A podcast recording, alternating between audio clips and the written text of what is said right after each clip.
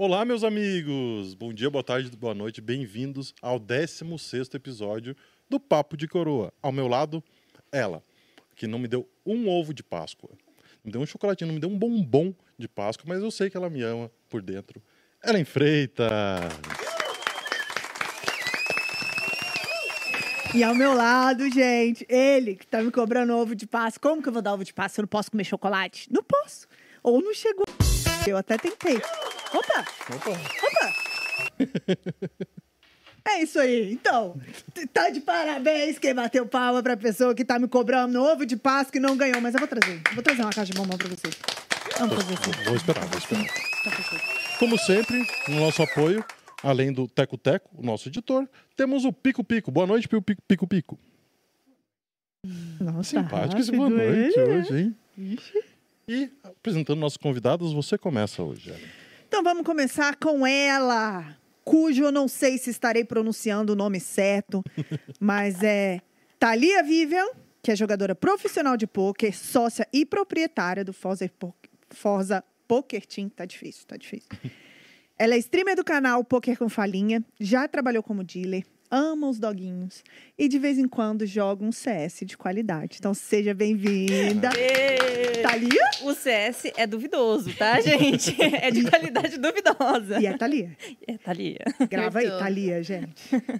E ao lado dela, Bárbara Kemi, também jogadora profissional, representante do Card Room Poker Team, ex-atleta de alto nível de Taekwondo, streamer do seu canal da Twitch, arroba Baakemi, transmitiu todas as etapas da primeira cravada de uma mulher brasileira no Sunday Million. Bem-vinda! Bem-vinda. Obrigada. Vamos soltar a vinheta para começar o nosso bate-papo? Então solta a vinheta que a gente tá curioso.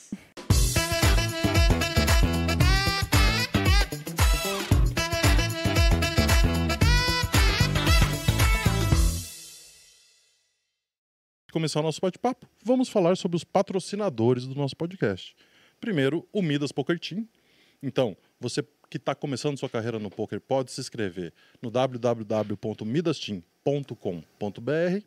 Um time com toda a estrutura para vocês conhecerem melhor essa estrutura. Sigam nas redes sociais o arroba Midas Poker Team. E aproveitando a deixa, vamos falar de Midasware, a loja, o e-commerce da coroa mais querida do Brasil. Então, para você que ainda não conhece, acesse o site www.midasware.store, dá uma olhadinha na coleção lá, se prepara que vem coleção nova aí também da The Union GG, vem coleção nova da Reg Life, vem coleção nova do Midashin. E você que é um time ou alguma empresa e quer lançar sua coleção, sinta-se à vontade para juntar a Midasware, para se juntar, né? Que é melhor, para juntar não dá. Então é isso. Acessa lá www.midasware.store. Segue a gente no Instagram, arroba midasware.store. Faz seu carrinho e ó, Ah, você arrasa que joga para um, joga, joga pra um time e não tem um bonezinho do time, alguma coisa? Em Qualidade. contato com o Midas Wear. Qual- Eu acho que é qualidade, mas para comprovar... Oh. Recebidinhos. Ai, que delícia. Obrigada. Obrigada. Ai, que tudo. Olha só. A Midasware mandou um... Não, Gente. veio de surpresa. Um monte de blusinha. Moletom. Pode, pode mostrar? Pode. Por favor. Abra. Deve. Deve. Ai, que linda. Camisetinha, não sei se o pseudo vai deixar eu usar. Ah, deixa, isso é só uma coroa, não faz parte do Mida. A gente coloca uma- um, Gente, um olha- petzinho do outro lado. Ele que lute. Ele que lute. Pseudo. Olha a Por cor favor, que né, linda. É, já rosa. lança com a gente também. É, já é isso que a gente sempre frisa aqui, que essa coroa, embora mencione ali o Midastin, usou a coroa por muito tempo, ele abriu a coroa para outras empresas. Então, assim, a Midasware é um e-commerce, Aham. mas não é uma loja do Midas, é do grupo da coroa, entendeu? Então, usar, ó, é Midasware, Eu não é acho que a Isa Midastin. tem uma assim, não tem? Tem, Tem. tem. Vou sair de É, da Bahia é do- dois diferente. par de vasos. Ah, não, vai passar, vai passar. A da Bahia, ela tem uma dessa também, relaxa que ah, vocês não, vão poder vai ser continuar. tranquilo, eu vou usar no, no KSOP. Que aí é Midasware, não é Midastin. Fiquem tranquilos. podem usar e podem amar o Midastin também, que tá tudo com, bem. com certeza. É Time de qualidade. E aí, Olha. hein? Muito obrigada pelo presente. Imagina. Obrigada. Fiquem quentinhas. A gente fala também pra galera seguir o arroba Papo de Coroa Oficial no Instagram e no TikTok, onde tem aquela dancinha que a gente sempre faz, né? Então o pessoal vai fazer uma dancinha. Já vão se preparando para fazer a dancinha. A Preparação também... psicológica, né? Exato, o mais difícil está aqui. e a gente também está no Spotify e nas outras redes que você pode acompanhar o podcast. Então, se você usa o Deezer, Google Podcast, Apple Music, enfim, a gente está em todas lá. Então, só procurar Papo de Coroa e encontrar a gente. Nosso papo aqui fica gravado lá. E para você que tá ligado, eu tô vendo as pluminhas aqui. Para você que tá ligado, gente, desculpa. E para você que tá ligado no YouTube e ainda não se inscreveu no canal, dá o, começa a seguir aí, já coloca a sinetinha para não perder nenhum programa. A partir da no, a na semana passada nós começamos na Midas TV 01. Então, lá na Twitch, para você que ainda não deu, deu o seu sub, corre lá, dá um sub. Na Midas TV 01, uma vez por mês, tem aula com um dos instrutores do Midas de graça. Então, se você não é sub, corre lá, que por R$ 7,90 em maio você pode ter aula com o vovô, famoso Dom Almeida. Uhum. Então é isso, gente. Dá um sub e vamos de papo de coroa? Vamos, bora, partiu? Vamos. Partiu. então, para não quebrar a tradição, Tá. porque dá azar quebrar a tradição, né? A gente vai começar com a vida de vocês pré-poker, um pouquinho. Vamos conversar. Bah, primeiro você. Onde que você nasceu? Como foi tua infância e adolescência? Como foi teu relacionamento com a família nesse caminho? Como, como que é? Conta pra gente um pouco. Eu sou de Londrina, Paraná. Tenho 27 anos, fiz 27. Uhum. E, assim, a infância foi tranquila. Eu comecei a fazer taekwondo aos 7 anos, então minha vida... Grande parte dela tem o taekwondo, então isso moldou grande parte da minha... De como eu sou hoje em dia, de como eu lido com as coisas, me ensinou bastante coisa. Me fez ter maturidade muito cedo também, acredito. Então, quando eu tive 14 anos, já comecei a treinar profissionalmente. Então, Uhum. é, eu tive que amadurecer muito rápido. Não tive uma adolescência. E eu, até na época da faculdade também, eu era bem centrada na questão de atleta. Então, acho que a, a vida de atleta molda muito da- de como foi a minha vida antes do poker, né? E tenho um irmão de 21 anos. Meus pais são servidores públicos em Londrina. Meu pai é japonês. Daí você imagina que é uma pessoa um pouco mais é, certinha, assim, sabe? Aham. Metódica e tudo mais. Minha mãe é descendente italiana, ela é loira, não parece nada comigo. E é isso. Acho que resumi um pouco como, como foi minha, minha vida. E minha relação com meus pais é tranquila, assim. Apesar de antes do São Emílio eles não terem apoiado tanto o poker, agora tá mudando, assim. O que, que uma cravada de Santa Emília não Facilita, faz? né? Facilita. É, mas agora tá mais tranquilo. E você, Thalia, conta pra gente um pouquinho da sua história. Bom, eu sou do oeste de Santa Catarina. Nasci numa cidadezinha bem pequena, de, sei lá, 5 mil habitantes. Descanso, se chama a cidade. Mas passei a minha vida inteira morando em São Miguel do Oeste, que é uma cidade do lado, que é um pouco maior, tem mais ou menos 35 mil habitantes. E minha infância foi um pouco conturbada, assim. Meus pais se separaram cedo, eh, não era uma relação boa. Mas eh, também tive, como a Bá, não tanto quanto a Bá, mas também tive uma, uma ligação com o esporte. Então, eu jogava basquete pela escola, cheguei para campeonatos, corri o circuito eh, municipal, estadual, jogando basquete pela escola. E, e é isso. Não sei mais o que falar. é difícil se descrever, meu Deus. É difícil mesmo. E vocês acabaram fazendo faculdade? Você falou que já teve, teve eu faculdade? sou, eu sou formada em nutrição. Porque assim que eu, que eu terminei o ensino médio, daí a gente tem que escolher uma faculdade, né? Aí eu gostava da área da saúde, eu queria fisioterapeuta de início. Aí lá na UEL, que é a Faculdade Pública de Londrina. A, a fisioterapia era integral, aí eu optei por nutrição e daí era particular, né? Aí eu fiz mais porque, assim, eu vivia muito essa questão de dieta e controlar peso, eu achava legal na época, daí Aham. depois tudo mudou, mas... na época eu achava legal, que fazia sentido e me formei, fiz até a pós em nutrição esportiva. Aí depois veio o poker com tudo, né? Olha, tem bastante gente no meio do poker para você ajudar. Ah, não, mas. eu, agora eu não sei nem contar caloria mais, eu só sei poker. Só contar ali os Com- dois. Conta alto. Hot odds, é.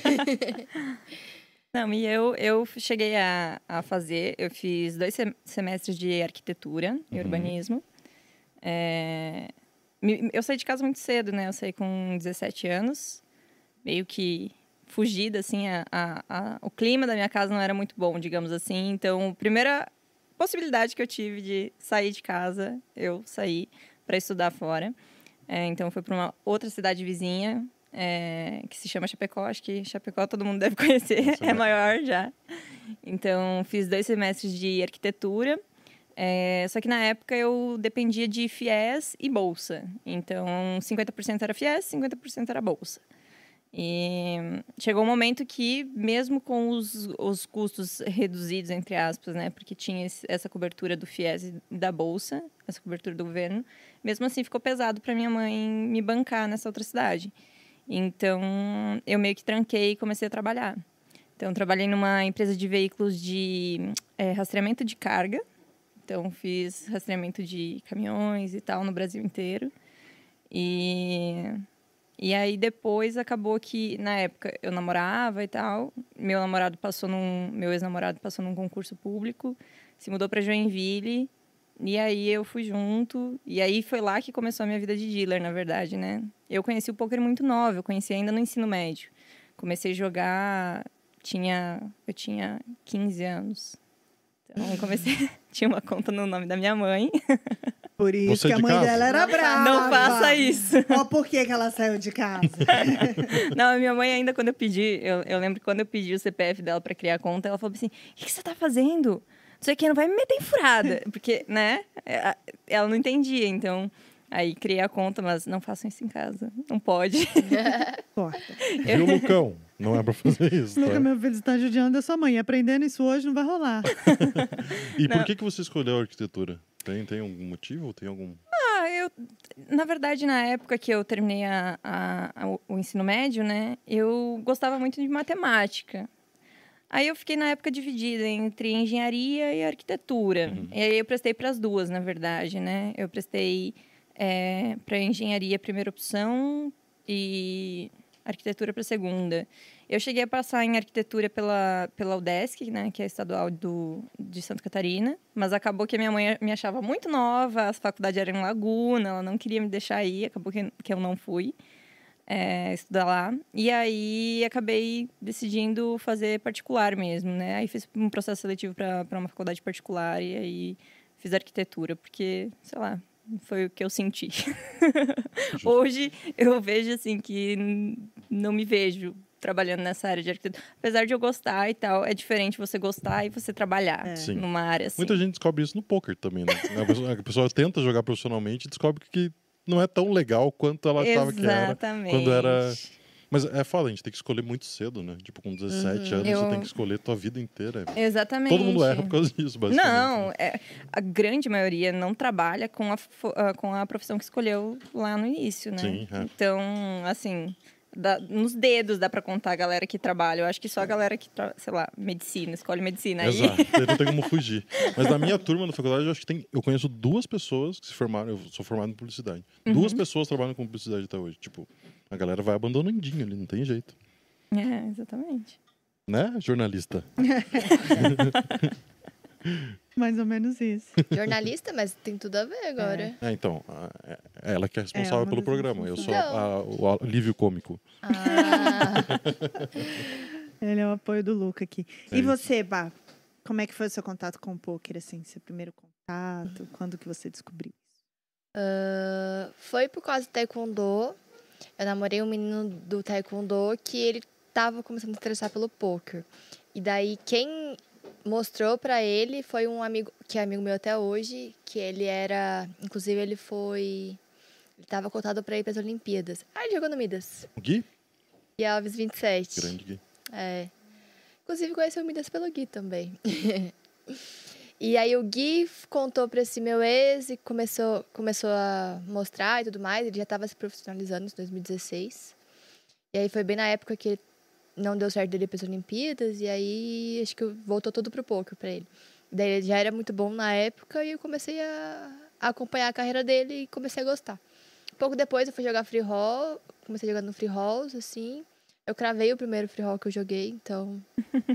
de primeira já o jogo já me pegou, né? Sim, ele faz isso. Ele Normal. faz isso. Eu acho que todo mundo crava, acontece Tem isso. uma história de. Ah, que deu muito certo no eu começo. sou muito boa nisso. E aí. Aí eu fiquei um bom tempo jogando só torneios free e depois os bem baratinhos, assim, em Londrina mesmo. E aí depois eu consegui, assim, um backer pra me. Me cavalar, assim, em torneios maiores e fiquei, acho que uns dois, três anos nessa vida de live. E aí, 2019, fim de 2019, eu queria estudar. E aí os amigos de Londrina me me contaram sobre a Card Room e que eles jogavam lá e que era legal o time. Entrei, não tinha tempo livre, estava na, na minha trajetória de parar o taekwondo e começar a trabalhar como nutricionista. Então tinha muito tempo livre, né? Uma agenda pouco. pouco. não tinha tanto paciente, assim, era bem começo de carreira mesmo. Final de 2019, começo de 2020 começou a pandemia. E aí não tinha renda, não tinha nada e falei, agora vai ter que dar certo o poker. E aí deu certo. Nos micros deu certo. Eu me perdi. Nessa que época é você morava difícil. com seus pais? Não, Não? não. Eu saí da casa dos meus pais. 2019. É. Eu já comecei. Eles não gostavam muito. Eu lembro que um pouco antes, quando eu ficava tipo, jogando no, no computador, assim, torneio, daí meu, antes dos treinos, ou no meio dos treinos, né? Ficava jogando sitting goal e tal. Meu pai ficava, o que, que você tá jogando nesse computador? Vai viciar, não sei o quê. Então ele nunca gostava. Eu acho que se eu estivesse na casa dos meus pais, não teria sido tão legal, assim. Então eu já tava morando sozinha com o meu ex-namorado, agora o último ex-namorado, que é outro, outra pessoa. Mas aí já tinha sido sem ser na casa dos meus pais, né? E você, Thalia, você disse que começou no ensino médio a jogar. Então, muito novinha. meio no CPF da mamãe. CPF da mãe. Não, mas eu jogava, tipo, muito baratinho. Eu jogava centavos nessa época. Então, pensa, os, os torneios mais caros, nem pra, é, era Sitting Goal, os de 25 cents. Então, tipo assim, Não era, humilha a pessoa. Por favor. ah, não, gente, ó. Era muito, assim, tipo, iníciozinho, sabe? Então, eu jogava de centavos mesmo. Eu acho que tinha um hyper de 10 centavos. Eu já joguei. De 900 e poucas pessoas. 990. É, Eu lembro disso. nossa senhora. E eu, eu- o primeiro torneio que eu joguei, se, se olhar lá na conta da minha mãe, o primeiro torneio que eu joguei foi esse e eu cravei. Sempre. é o torneio que você mais tem que runar na vida, assim. Então, é, começou nessa época. E aí, você, quando você foi pra faculdade, você continuou jogando? Você, você só jogava online, então? Você não tinha nenhum contato? É, só jogava online nesses, nesses microzinhos, Uhum. assim, nesses bem baratinhos. E aí, na época de faculdade, eu jogava, tipo assim, final de semana pra brincar. Não era uma, não era uma. Eu não tinha uma expectativa de ganhar dinheiro. Era mesmo uma diversão ali pra passar o tempo e tal. Quando eu fiz 18 anos, é, eu comecei a frequentar o clube da, da cidade, né, lá em Chapecó. E aí, até joguei com o Rox, que é instrutor da, da Bárbara. O Rox, eu e o Rox, a gente fez faculdade na mesma faculdade. Então, ele já tinha me dado carona. Na época, ele estava começando também na- na- nesse processo, nessa carreira.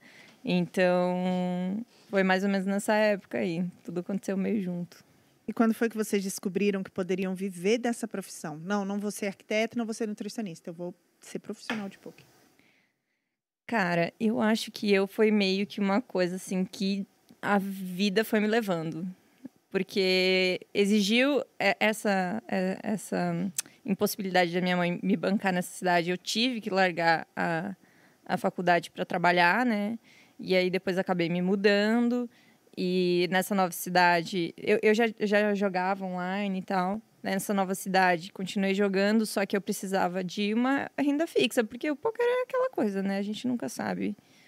E eu precisava de grana, então foi nessa época que também é, eu comecei a frequentar o clube de lá. E aí eu ouvi um dia eles falando assim: ah, a gente tá precisando de dealer, precisa achar dealer e tal. Daí eu falei: olha, eu não sei da carta, mas se vocês quiserem me ensinar, eu estou disposta a aprender. E foi aí que começou a trajetória de dealer, né? Então eu já jogava nessa época, mas precisava de alguma coisa mais fixa, alguma coisa mais. Então jogava nas minhas folgas de dealer e tal. E trabalhava, tinha um fixozinho lá no clube e é, tinha essa, essa paralelo ali, jogava online. Eu... Ah, eu acho que eu vi a trajetória do Gui, né? Então. Chamava muita atenção, porque, pô, taekwondo é muito complicado de ganhar dinheiro. Tipo, a gente vivia de bolsa atleta por um bom tempo. Eu ainda tive ajuda, não sei se vocês sabem, aqueles programas de auxílio do esporte de militar. Do exército, sim. Do exército, eu fui do exército. Então, eu, eu ainda tive uma carreira muito boa no taekwondo. Mas fora isso, é muito difícil. A gente vive de bolsa atleta, que é 900 reais por mês e tem que pagar as competições. Então, Sim. quando ele sai de uma carreira brilhante no taekwondo e começa outra no, no poker, assim, ficou assim babando, assim, como assim? Esse menino tá ganhando. Até saiu uma, eu lembro disso, saiu uma matéria no Globo Esporte dele, na época, que daí eu fiquei, nossa, como assim? como assim ele largou o taekwondo pra viver de poker, tá dando super certo. Daí eu vi que realmente dava para viver. Acho que ele foi assim o que me mostrou que dava para ganhar dinheiro, dava para ter uma vida fazendo o que gosta, vivendo de uma maneira muito mais prazerosa do que o taekwondo também, porque a gente vive muito de é muita dieta, é muito treino, é muito intenso tudo. Então você acaba que não aproveita. Eu já fui para várias, várias viagens que eu não aproveitei a viagem. Uhum. Então é só o campeonato mesmo. E aí vendo essa trajetória, essa passagem dele do taekwondo pro poker, eu achei, nossa, que legal, também quero. Mas aí eu fui e me colocasse na minha cabeça muito mais pra frente, né? Demorou. Mas eu achei legal, assim. É, eu acho que quando tem pessoas que inspiram a gente, a gente consegue, né? Então, no caso da Bá foi o amigo dela, eu foi meio que a vida foi me empurrando pro poker e na época eu lembro desde, desde a época, na verdade, que eu morava em Chapecó. Eu lembro da Lali, a Lali tinha um blog, na época era blog. Então eu já acompanhava ela naquela época. E também foi uma referência muito forte na minha vida. Já, já hoje sou amiga da Lali, tenho uhum. contato direto com ela e tudo. Mas já falei para ela diversas vezes que ela foi muito da inspiração para minha carreira no poker. Tanto naquela época de tipo assim, ah, tem mulheres jogando no poker, porque era um ambiente totalmente masculino. Você chegava no clube, era só homens, e aí uma ou outra mulher dos caras ali que, tipo, eram abertas a, a, a ir. Eu lembro que, tipo assim, é, o clube tentava fazer um, um, um ladies ali, né? Cara, chorando formava uma mesa, assim. Mas era chorando, assim. Tinha que fazer todo um planejamento para formar uma mesa. Então, é, foi um, a Lali foi uma, uma, inspiração também nesse sentido. Tanto é, na carreira de poker, tipo, tem mulheres representando, tem mulheres que podem fazer isso, então eu também posso. Tanto na Twitch. Então, no Twitch também ela foi uma inspiração muito forte para mim. Minha também. a maior. A maior. Mas, é interessante você falou do, do esporte, tipo, acredito que os esportes que têm menos visibilidade têm menos oportunidade de patrocínio também. E, cara, muita gente passa por isso, né? Muita gente uhum. passa, tipo, pô, treinar, se dedicar a vida inteira tal, e realmente não conseguir viver confortavelmente daquilo que faz, né? Então, o poker é uma saída para muita gente que sai do esporte. Eu acho que tem muita gente que Sim. consegue encontrar um meio de ser competitivo ainda e tal. Mas, queria voltar um pouquinho na família de vocês. Quando vocês chegaram para falar que tinham tomado a decisão, que tipo, você acho que foi um processo um pouco mais natural ali, é, é que falou. assim, como eu, como eu já tinha criado conta o nome da minha mãe, é, ela via que eu jogava e a minha mãe ela nunca foi, ela sempre me apoiou muito. Eu nunca tive esse problema com ela. É filha única? Não. Não. Mas mesmo assim, ela sempre me apoiou muito, mesmo sem entender até hoje. Ela não entende, tipo, se eu falar, ela não vai entender, mas ela sempre me apoia muito. Então, ela manda mensagem perguntando ah, se, se eu puxei alguma coisa, ou se, ah, se tá dando certo. Daí às vezes fala, pô, mãe, tá, tá foda. Ah, não, mas vai dar certo, eu vou rezar, vai dar tudo certo. Então, ela sempre, te, sempre tive esse apoio da minha mãe. Já do lado do meu pai, né? Meu pai é, saiu de casa, tinha cinco anos, então tive um contato com ele também um pouco conturbado na minha adolescência.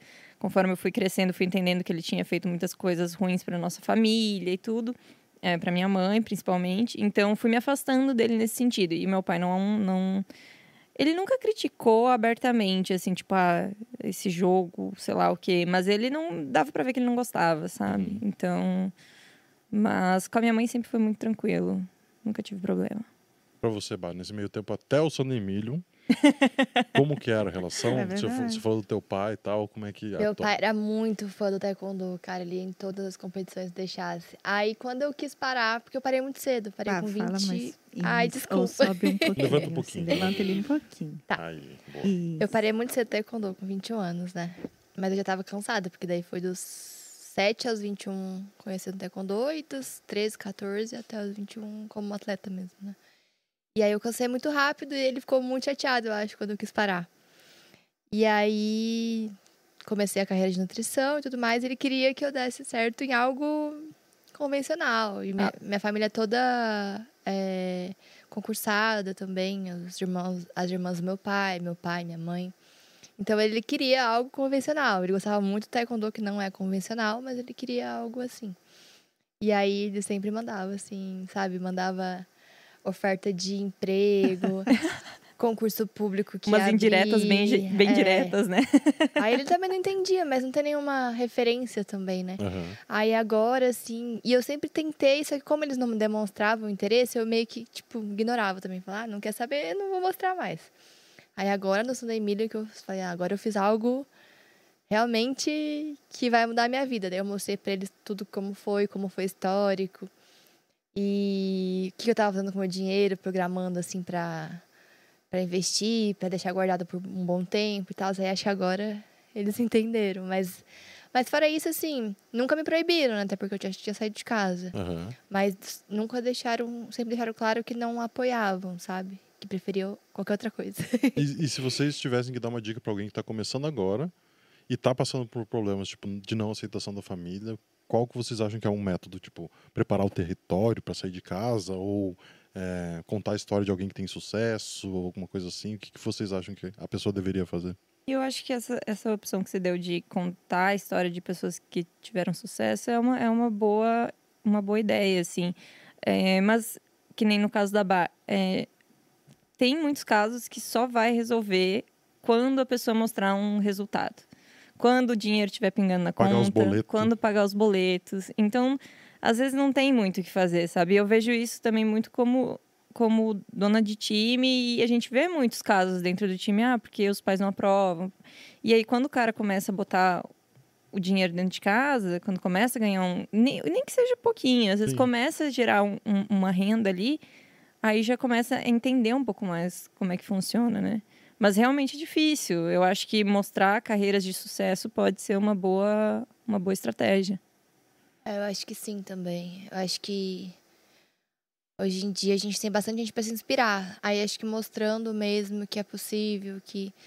Não sei, por exemplo, o Yuri é um cara que é muito fácil de mostrar a trajetória dele Sim. e, e explicar para as pessoas como deu certo. E o Yuri tem uma história muito legal também, É. porque ele, ele salvou a, a, a situação dos pais Aham. ali, né, com, com o dinheiro do poker. Então, eu acho que é uma, uma história muito inspiradora, assim, para mostrar, para contar. Eu acho que também demonstrando que realmente é um trabalho que você precisa ficar lá cinco dias na semana, quatro dias na semana jogando oito horas por dia, estudando mais duas horas ali. Se seus pais estiverem vendo que realmente você está tentando, acho que ajuda. No meu caso, eu não tive isso. Então, talvez se eu tivesse dentro de casa, ou eu poderia ter tido muito mais dificuldade, ou eles iriam ver que eu realmente estava me dedicando a algo que eu gostasse muito. Eu acho Tem que um amigo meu que falou isso, assim. Eu nunca gostei de estudar nada. Quando minha mãe me viu estudando poker, ela falou: não, tem alguma coisa aí que realmente é muito interessante. É. Daí. Mas isso, isso é muito legal, tipo, a pessoa mostrar um planejamento, mostrar, tipo, o que, que ela tá fazendo pra chegar lá, não só o resultado, né? é Então, tipo, mostrar seriedade naquilo que você está fazendo, né? Você levar aquilo realmente como uma profissão, uhum. não como um jogo qualquer. E tipo assim, não, eu tenho horários para jogar, eu tenho uma grade para cumprir, eu tenho metas de estudo para bater. Então levar como realmente uma profissão, né? Eu costumo como- falar até no micro, desculpa te interromper. Não, pode No falar. micro é, é mais um estágio até. Tipo, Sim. a pessoa tem que saber que também ela não vai ganhar muito dinheiro Não, naquele momento e tal. Então, É, muito eu, importante. eu costumo fazer uma, uma analogia de que, tipo assim, a- a- o micro é a faculdade, né? Porque na faculdade a gente tá só se ferrando Estagiando ali só pra cumprir umas horas, pra e, aprender. e É para aprender e, a- e você tem que jogar e aprender e você não tá ganhando nada. Você fala assim, nossa, eu tô patinando, patinando, patinando e não, não tá vindo. não tá entrando. Mas é isso, é a fase da faculdade, né? Depois que você sai da faculdade, aí que as coisas começam a acontecer. É, eu sempre vejo que, embora existam os profissionais que tenham hits, existem também os que montam uma carreira brilhante, eles constroem, eles vivem isso sem um big hit, mas ele consegue viver daquilo e aprender e se desenvolver e montar um outro, sei lá, abrir um time ou uma outra coisa. O que faz a diferença mesmo é a dedicação, né? Então, Uhum. muitas pessoas escolhem se tornar jogador de pôquer porque elas acham que é fácil, não precisa fazer uma faculdade e vai jogar e vai ficar rico porque viu que fulano anda de carrão, ciclano não sei o quê, mas é muita dedicação. Tem. São horas de estudo e, e de trabalho também, né? Vocês não têm tempo. então é isso que a gente sempre Eu bate senti aqui a na crítica. tecla. Queria mais tempo. Não. A gente sempre bate na tecla porque as pessoas, elas realmente, qual é a visão que a gente está passando do poker, né? E não é. Para um atleta, por exemplo, você também que jogou basquete, né?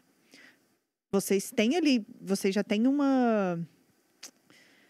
Como é que se diz? Predisposição. Uma predisposição a seguir certinho, a, a, a, a Cumprir trabalhar, a cumprir. deveres, regras. Exatamente. Eu A acho que a se Bárbara é até mais do que eu, É. né? Porque a rotina dela, é, a minha rotina como foi atleta de basquete ali, foi uma coisa muito superficial. Então foi mais na escola, jogava pro time da escola, tinha os treinos, tinha tudo.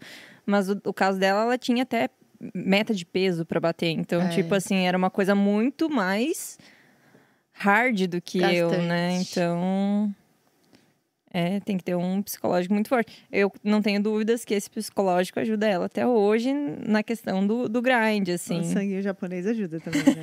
Pode ser. Calma.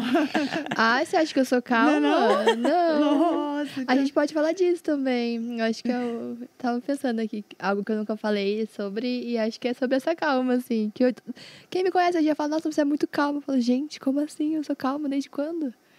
Quebrar. Pode ser um Não segredinho. né? Pois é, como é que fala assim, não é calma, pá? Não, mas olha, se você pegar meus amigos que me conheceram na época do taekwondo, é que, olha, o taekwondo era dieta low carb e bater. Eu pesava. Eu tava até 49 quilos. Eu engordei uns 15 quilos ali depois do taekwondo, mas, tipo, tranquilo, assim. Grande parte era só um peso saudável, sabe? Aí depois do pouco a gente engorda um pouquinho mais. Quem não, né? Mas eu era muito estressada, e tanto por conta dessa restrição, quanto treinar e ser submetida a estresse psicológico também, e você ter que dar tudo de si, às vezes. Era muita coisa para uma pessoa muito jovem, assim, sabe? Mas é, é o alto rendimento, não é só no taekwondo ou só comigo, é todo mundo que se dispõe para fazer algum, algum esporte de alto rendimento vai passar por isso. Uhum. E tem esportes que começam mais cedo, por exemplo, sei lá, ginástica, com 11 anos a menina já tem que estar passando por isso, né? Então eu era muito estressada, tipo, de dar patada nas pessoas de graça, assim. E daí depois do poker, eu. Quando eu comecei ali, foram dois anos de pandemia barra poker. Eu tive muitos episódios de raiva, de quebrar mouse, de xingar e de descontar nas- pessoas. Coitado do meu ex-namorado, gente. Ele era do poker Eu também. não vejo ela fazendo isso. Pois é. eu Mas é porque daí depois eu fui aprendendo, sabe? É, não era igual o raiz, mas eu quebrei vários mouses. E aí, assim, só que eu gostava tanto de pouco que eu queria muito que desse certo. Aí eu procurei ajuda psicológica e psiquiátrica. E aí, depois de muito ajustar a terapia e remédio pra ansiedade, claro, eu precisava muito do dinheiro também, né? Uhum. Então, isso é, tilta. Você precisa pagar teu boleto e cai na mesa final. livres. Você tá É. perdendo as eyes pra Dama 3. Isso, isso. Aí você vai fazer o quê? Vai quebrar o mouse? E daí fica mais longe de pagar as contas um pouquinho. Exato, aí você tem que comprar um mouse. Ai, quantas vezes? E não, e não tem como terminar o grind com o mouse quebrado, tá? Eu já tentei, ter- eu já tentei terminar aqui. O meu era Agora. computador, o meu era computador, então às vezes sempre tinha que ter um mouse reserva. Mas aí Primeira depois de... dica da noite, tem um mouse Tem um reserva. mouse reserva. Minha Mas aí depois de nunca ouro. mais quebrei mouse, assim. Eu fui... É que vai calejando também, né? Claro. E outra coisa sobre isso de perder, o taekwondo no alto rendimento, no meu caso, eu não perdia muitas lutas. Eu perdia ali numa final. ou Não, tipo assim, o brasileiro ainda era difícil eu perder, mas no internacional eu iria perder. Mas era uma luta ou outra. No poker a gente perde todo dia, né? E vai ganhar uma vez a cada. É, no dia que a gente Uma ganha, a gente nunca. perde, né? No dia que a gente ganha um torneio, a gente perde outros 25, É, 26. então- exato. Então é sobre aprender a perder também e, ir acostumando e se conhecendo, mas Essa parte psicológica que você falou, você, quando era atleta de taekwondo, você já tinha tido algum contato com isso? Ou no taekwondo não? eu tinha. ti- Teve uma época que teve, mas foi bem rápido, de psicologia esportiva em grupo, assim. Uhum. Mas eu não considero porque foi muito rápido. Aí foi mais quando eu precisei mesmo, que a gente só procura ajuda quando a gente precisa, né? Sim, sim. Você acha que essa raiva que você sentia também do, no poker ali na hora é, não foi alguma coisa acumulada também da época do taekwondo que Ai. você foi carregando? Com certeza. Olha ela, É, entrevistadora. próprio. Traz o João Bobo aí pra ela passar a raiva dela. Vamos mostrar pra vocês. Não, com certeza. Teve bastante, assim, também. Na época, até quando a gente era mais complicado. Eu era muito nova também, né? Não Sim. sabia muito. Só cumpria ordens, basicamente, assim. Ah, tem que treinar, tem que bater peso, tem que fazer não sei o quê. Então, E títulos? Conta pra gente dos títulos, então. Qual- É. Como, como foi a tua trajetória no taekwondo? eu fui quatro vezes campeã brasileira. Fui da seleção brasileira. Cheguei a disputar um mundial no Egito, juvenil, com 16 anos. E fui pra Vegas no meu último ano de, de competição. Fui pra Vegas lutar. Agora ela vai voltar para jogar poker. Vou. E vamos lá, Thalia. Você chegou a comentar sobre a sua carreira de dealer, né? Conta um pouquinho pra gente dessa trajetória. Se tem alguma história interessante pra contar, ou engraçado, ou constrangedor, a gente na... Cara, tem algumas, assim, deixa eu pensar em uma. Eu comecei, eu comecei, como eu disse, né? Eu comecei a trabalhar com poker, com, como dealer em Joinville, né? Comecei a trabalhar em clube e tal. E aí foi o primeiro dia que eu trabalhei foi engraçado até, porque eu fui para fazer um teste ali na hora de tipo assim, para eles verem, eles verem como eu tava eh, lidando com o baralho. E eles falaram assim: "Não, bora pra mesa". Eu falei: "Como assim, bora pra mesa?" Já? eu não estava preparada para aquilo, sabe? Mas você tinha feito o curso já ou você foi de sopetão? assim? Não, eles me explicaram, eles me passaram porque tem a, a DTP, né, que é a regra que a gente segue. Então, eu li todas as regras, vi como funcionava. E aí tem o procedimento do baralho que você tem que seguir. Então, é, treinei isso em casa e aí eu fui lá achando que eu só ia ter que demonstrar isso para eles ali, para eles verem como é que eu tava me saindo, né? E eles, não, bora pra mesa então, tipo, na- de cara, assim. Eu falei bem assim, meu Deus. E aí eu sentei, e aque- aí aquela coisa, né? Torneio de clube, é o vintão com rebai, loucura, all-in, all-in, all-in, all-in, all-in, all-in. E eu com o coração, assim, na, na lua, sem respirar, quase, né? Fazendo três side pot, um side pot pra cá, um side pot tipo pra cá. isso. Não, não paga ainda, espera. Não, quem, quem, quem paga é, quem paga torneio nesse, no clube 10 com rebai, paga qualquer torneio, Qualquer filho. jogo. Porque os potes que você tem que fazer no 10 com rebai não tem. É, então, eles já me jogaram na mesa, assim, e aí eu acho que eu dei é, um blind, assim, a carta durante um blind. E aí, quando eu saí, assim, os jogadores falaram até, pode respirar agora. agora. Porque eu tava tão nervosa e não esperava aquilo, né? Mas, enfim, é, comecei trabalhando num clube, depois é, acabou que a Samantha, que também foi a que capturou a Isa, pra, que ela comentou, né? Também foi a que me chamou para trabalhar no KSOP. Então, fui trabalhar no, no evento. E quando eu cheguei no evento, eu falei assim, nossa... Eu sou um cocô de dealer, né? Porque sou péssima. Eu vendo todo mundo trabalhando, então, tipo, era, era absurdo, assim. O povo tinha muito mais experiência, tinha muito mais postura. Então, no clube, a gente, eu, bicho, eu quase deitava em cima da mesa. E no torneio, não, você tem que ficar né, retinha e tal, postura. Então, é, fui pegando uma- umas, uns macetes ali, né? Trabalhei, eu acho que foi um final de semana no primeiro evento. Só que eu peguei muito rápido, eu sempre tive muita facilidade. Tanto na época que eu aprendi as regras do poker, eu- peguei muito fácil. Eu pe- peguei muito fácil tudo, tanto a parte de dealer quanto a parte de, de, né, de regras e tal. As regras básicas do poker foi muito rápido para mim.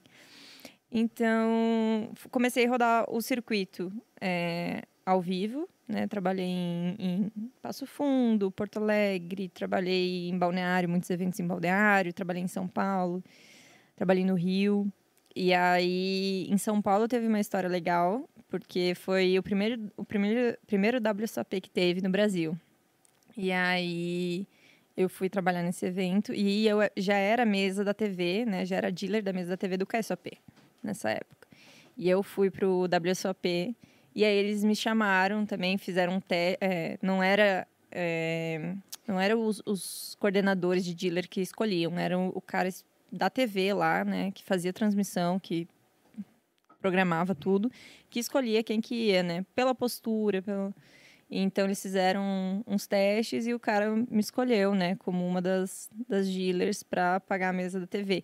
E aí eu lembro que, gente, eu suava assim, ó, as minhas costas escorriam, porque eu fui pagar bem o heads up Nossa, é difícil? do main event. Então, tipo assim, muita ficha em jogo, é, Lá é, alta. blind altíssima.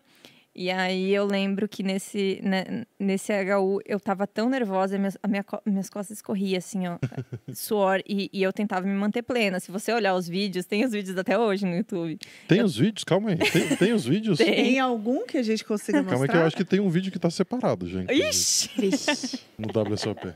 No comando e no Aí, ó. controle, um take geral do tri-hand do Brazilian Storm. É, isso não era do main event. Brasil. No comando Ó o cabelão. Olha o cabelão. O tamanho do cabelo. do tri-hand E bem neném, né? do Brazilian Storm. É outra pessoa. Quantos anos? WSOP Brasil. Acho que uns, Valeu, gente. No Pode comando tirar. Pode, pode parar. Isso. uns 21. 20, 21. É, por aí. É, eu acho que era uns 20. Um? Acho que era 21. então, é, eu, é, eu fui, paguei esse, esse heads up. E aí, gente, a mão final eu não lembro. Ah. Porque deu um tilt na minha cabeça. Então, eu, não- eu, eu apaguei da minha memória. Eu tava tão nervosa que eu apaguei. E aí eu saí da mesa, claro que, tipo assim, não tem a menor chance disso acontecer, de eu ter pagado o pote errado. Por quê? Porque tinha é, um flor ajudando ali, porque como a contagem das fichas era muito alta, e é, imagina, é o Menevent, então é muito importante, então tem o flor ali te ajudando, te auxiliando, eu contei o stack de um, ele contou o stack do outro e tal, pra, pra gente ver se tava tudo certinho, mas eu não lembro, eu apaguei da minha cabeça. E aí um dia eu falei pro, pro até falei pro Leandro, né, pro meu namorado, eu falei assim, meu, eu não lembro da mão, eu não lembro de nada. Eu, eu tava ansiosa para sair a, a, a transmissão no YouTube para eu ver, porque eu não lembro, eu não lembrava a mão. Então essa é uma história engraçada da, da o época. bo- de- o bom é que, como você falou, tem todo o suporte, tá na transmissão, então já sabe quantas fichas cada um tem. É, O pessoal se vira. tá? Não, a gente até con- a gente até conta, né? A gente contou, fez toda a contagem e tal. Mas assim, se, se na época, até hoje, eu não, eu não sei direito a mão, mas tipo assim, se você me perguntasse que mão que tinha acontecido, tipo, logo depois que eu saí da mesa, ah, como é que foi a mão? Não, não sei. não, não, sabia. Cara, eu até. Eu sou apaixonada, eu acho linda assim, a profissão, de verdade. Não sei o quanto vocês ralam, mas eu acho a habilidade, assim, toda vez que eu, eu fico lá. Então, a gente até conversou com a Isa. O que, que você vê de diferença que, entre ser uma dealer da TV e ser uma dealer do Flora, assim, do normal lá? É, do salão. Do salão. É, então, é, a responsabilidade é muito maior, né? Porque é, você- a- teoricamente você não pode cometer erros na mesa da TV. Você não pode cometer erros de contagem, de pagar pote. Não pode nem. De pagar pote, não pode nem na, na mesa convencional, né? Mas Mas existe um pontinho assim alguém te dá, ou fica alguém realmente atrás de você? É, não, então, depende. Depende do, do torneio, depende do evento. Por exemplo, esse WSOP que eu é, paguei a mesa da TV, a gente tinha ponto. E aí a gente tinha pessoa que falava, tipo assim, ah, pode bater o flop, pode bater o turn, pode bater o river, quando era o win call. Então a gente tinha esse auxílio. E aí também tinha, ele perguntava, ah, é, repete pra mim quanto, de quanto foi o all-in, qual que foi o valor da aposta. Então a gente tinha esse auxílio. É, e tem também, e, e claro, e aí serve, esse, esse auxílio serve para se você fazer uma cagada também, Sim. né? Então, tipo, se eles veem que tá, tá acontecendo algum erro, eles vão te falar, ô, não, não tá certo. Então, é, nunca precisei desse, dessa chamada, digamos assim, mas é, existe. E aí tem alguns outros eventos que você só anuncia, né? Então você, fala, ah, você vai com um microfonezinho, não tem ponto nem nada, e você só vai anunciando as ações ali durante, ah, conforme vai acontecendo o jogo.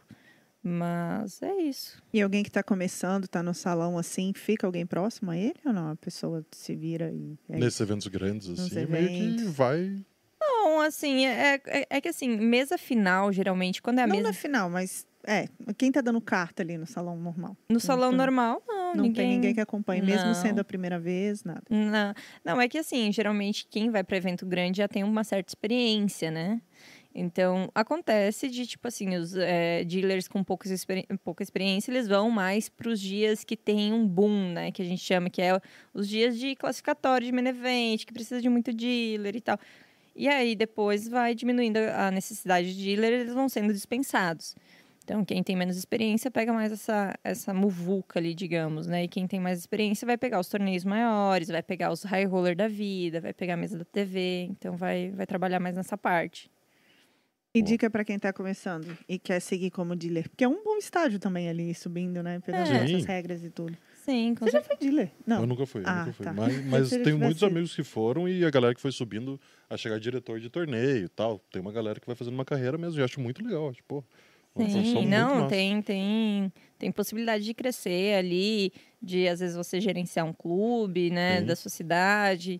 É, então, eu acho que o- uma dica seria, tipo, praticar e se, e e se importar de se tornar um, joga, um dealer melhor, né? Então, procurar saber as regras certinho, se preocupar com a sua postura na mesa, se preocupar se você está embaralhando corretamente, né? Seguir os procedimentos que a gente tem, porque os procedimentos eles servem para uma segurança do dealer também, né? Então, para não falarem que está tendo catrupe, que tá alguma coisa, né? Então, todos os procedimentos eles, eles servem para alguma coisa. Então, você tem que seguir.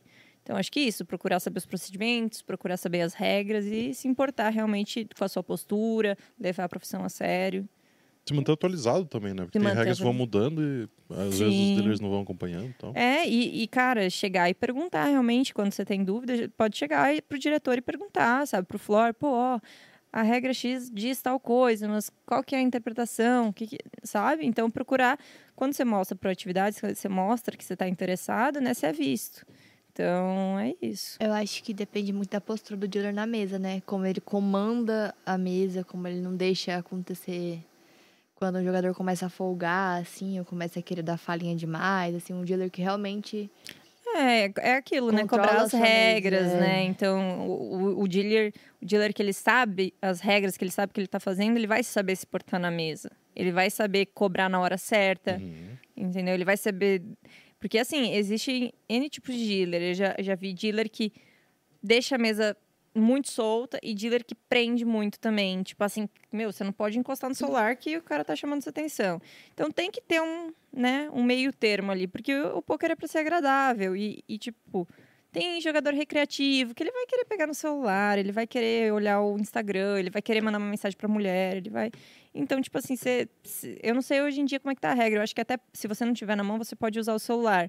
Mas eu já vi, tipo assim, chamar atenção, já vi outras coisas e às vezes o dealer não sabe levar ali durante a mesa, sabe? Então, acho que isso é importante. E perguntar sempre, né? Pergunta pro diretor, ah, em tal situação eu agi assim. Você acha que eu fiz correto? Você acha que eu deveria ter agido de uma outra maneira? E aí, com as orientações da galera que está trabalhando hoje, a pessoa vai saber se portar, vai saber evoluir ali e vai dar tudo certo.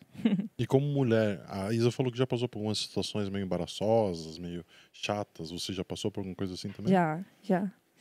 Já passei. é, Eu lembro que teve um torneio em Joaçaba que eu fui trabalhar, Santa Catarina. Não sei se vocês conhecem a cidade. Não. Foi um catarinense, eu acho. E eu lembro que eu fui trabalhar lá e assim, tinha um, um senhor que estava muito alterado, mas muito alterado mesmo, assim.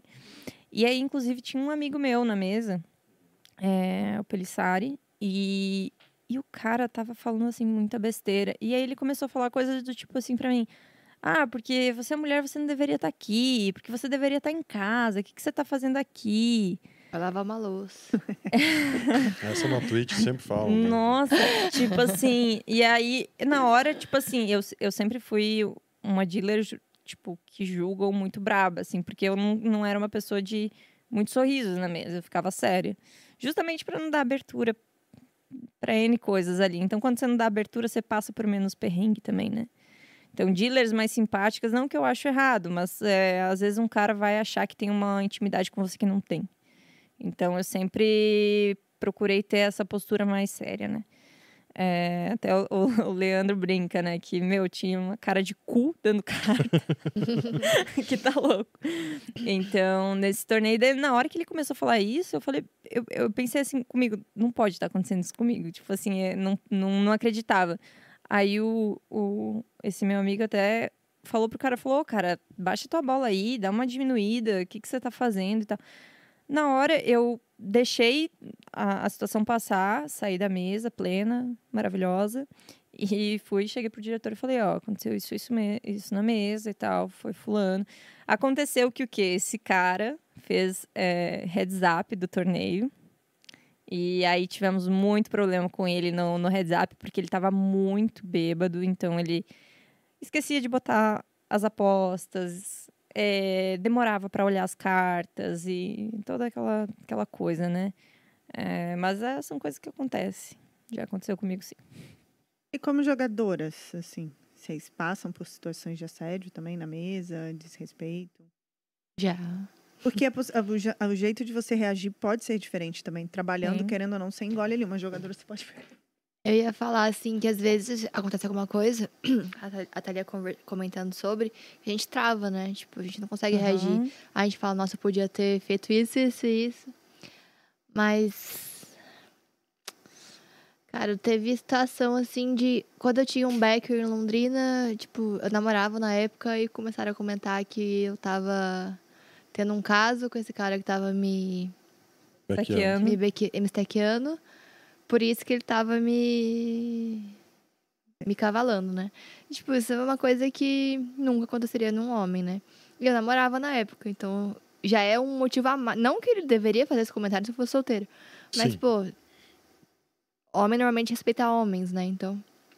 Teve esse caso, já teve caso de eu brigar, assim. Aí é, tipo, o cara bêbado falando asneiro, tipo, ai. Falando sobre prostituta, falando sobre seios de mulheres, falando sobre besteira na mesa, muito machista, e eu brigar, assim. Esse caso que, que eu comentei sobre o cara falar que eu tinha um caso com o cara que tava me, me estaqueando, eu fiquei sabendo bem depois, assim. Então eu nem, nem consegui me defender ou reagir. Mas já teve bastante caso, assim. E aí eu brigo. Aí depois, assim, de um tempo, eu comecei a brigar com os caras que. Mas mais que estavam falando besteira, assim. Aí eu é, reagia. E daí depois, assim, torneio grande, eu acho que nunca aconteceu nada, só assim, às vezes diminuir por ser mulher, né? Falar. Ah, é, ou querer jogar contra você. É, né? mas isso, aí acontece. é tranquilo, né? Isso é bom, né? É, o cara tá, é... fazendo merda pra. É. E aí teve os casos de Instagram, né? Assim, de. de desmerecimento nas redes sociais e tudo mais. Mas como eu agora eu jogo mais online, então não teve mais nenhum caso. Então foi, foram todos casos antigos em clube mesmo, né? É, eu, eu assim, é, como jogadora, eu não me recordo de nenhuma situação, assim, que eu tenha passado. Até porque eu jogo pouco em clube, tipo, eu não, não frequento clube em balneário. É, frequento mais eventos grandes, então eventos grandes é. Acho que acontece menos. É. Bem mais difícil acontecer, até porque eles são mais rígidos, então os caras pensam duas vezes antes de falar qualquer coisa, então... E acho... já aconteceu também nos eventos grandes, então já todo mundo já sabe o que, que vai Tomou acontecer. Tomou a fica, fica é. suave, né? O que, que vai acontecer? É. Se você falar merda, você sabe que você vai, vai, vai se ferrar. Exato. É, a, a, Isa aconteceu com ela, mas foi como dealer, né? Uhum. Eu não sei se como jogador ela falou. Não, não, não acredito é, que não. É, como dealer ela contou aqui. É, como dealer contou. ela teve a situação lá que foi muito chata, que o cara mostrou o Instagram dela na mesa, uma coisa, ai, assim, ridícula.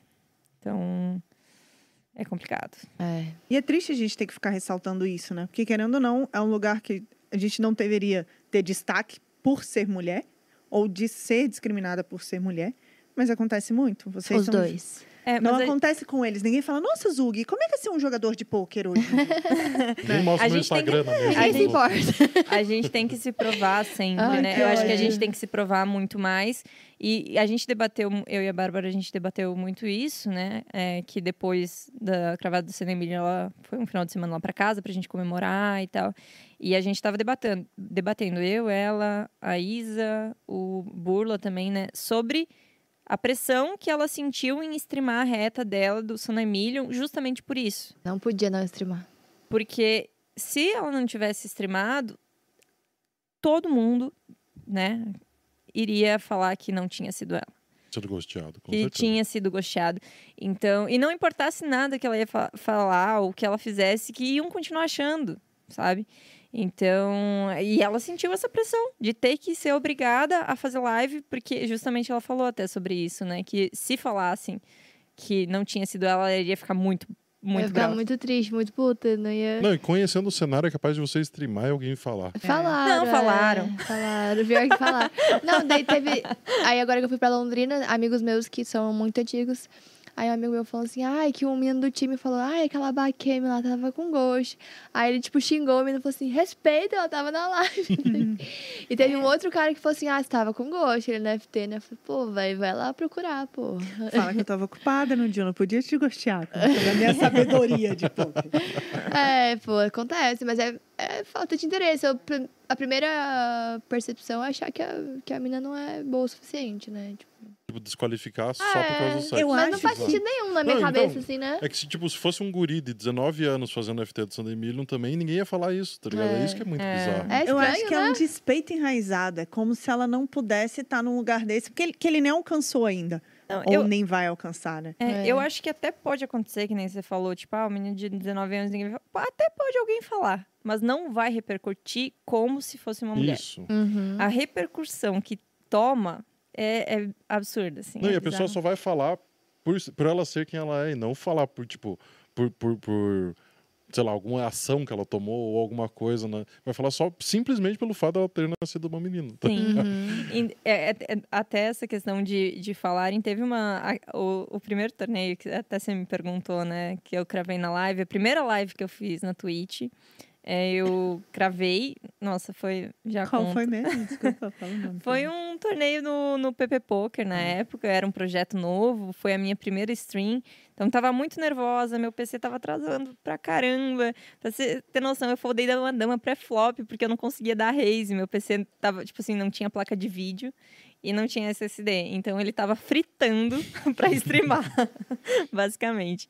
E, e aí teve gente que falou que eu tava gosteada, tipo assim, no chat, ah, não, a gente tá vendo que você tá gosteada. Gosteada como, filho? Meu PC tá travando, eu tô ao vivo, como é que eu tô gosteada? Se eu abrir o Discord aqui, explodiu o PC. Não, se eu abrir qualquer coisa, explode, tá ligado? Não tava nem aguentando o Streamlabs e o, e o aplicativo. Então, tipo assim, é, é, são situações que a gente passa por ser mulher, então... Mas vai fazer o quê, né? Mas sobre isso ainda, é, desde que eu comecei na card, que eu comecei a ter um. Tipo assim, eu lembro de eu ter, de eu ter cravado um. Eu jogava um torneio muito catrupe. 13 30 Win the Button. Já jogou esse torneio? Eu gostava desse. Cravei um 13 30 Win the Button, a card postou lá no Instagram. Eu falei, gente, mas eu, eu cravei um torneio muito catrupe. Por que, que vocês. Na minha cabeça, né? Por que vocês estão postando? Aí eu comecei a entender que realmente não tem mulheres. E eu comecei.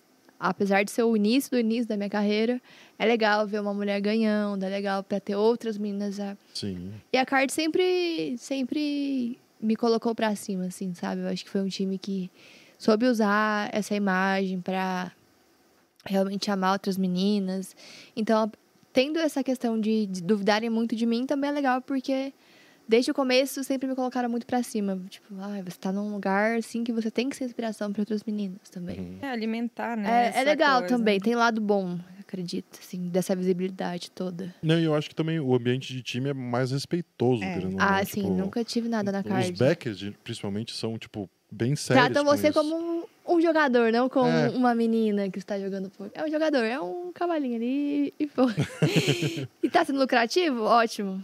É, Não tem tá, que ser vamos assim, né? Tem que É, ser assim. Mas é isso mesmo. É isso. Só, eu imagino que só isso que vocês querem, né? Tipo, serem tratados É. da mesma É, maneira, tipo, o tempo inteiro. É, eu acho que quando, às vezes, é, até eu tava conversando isso com o Leandro esses dias, né?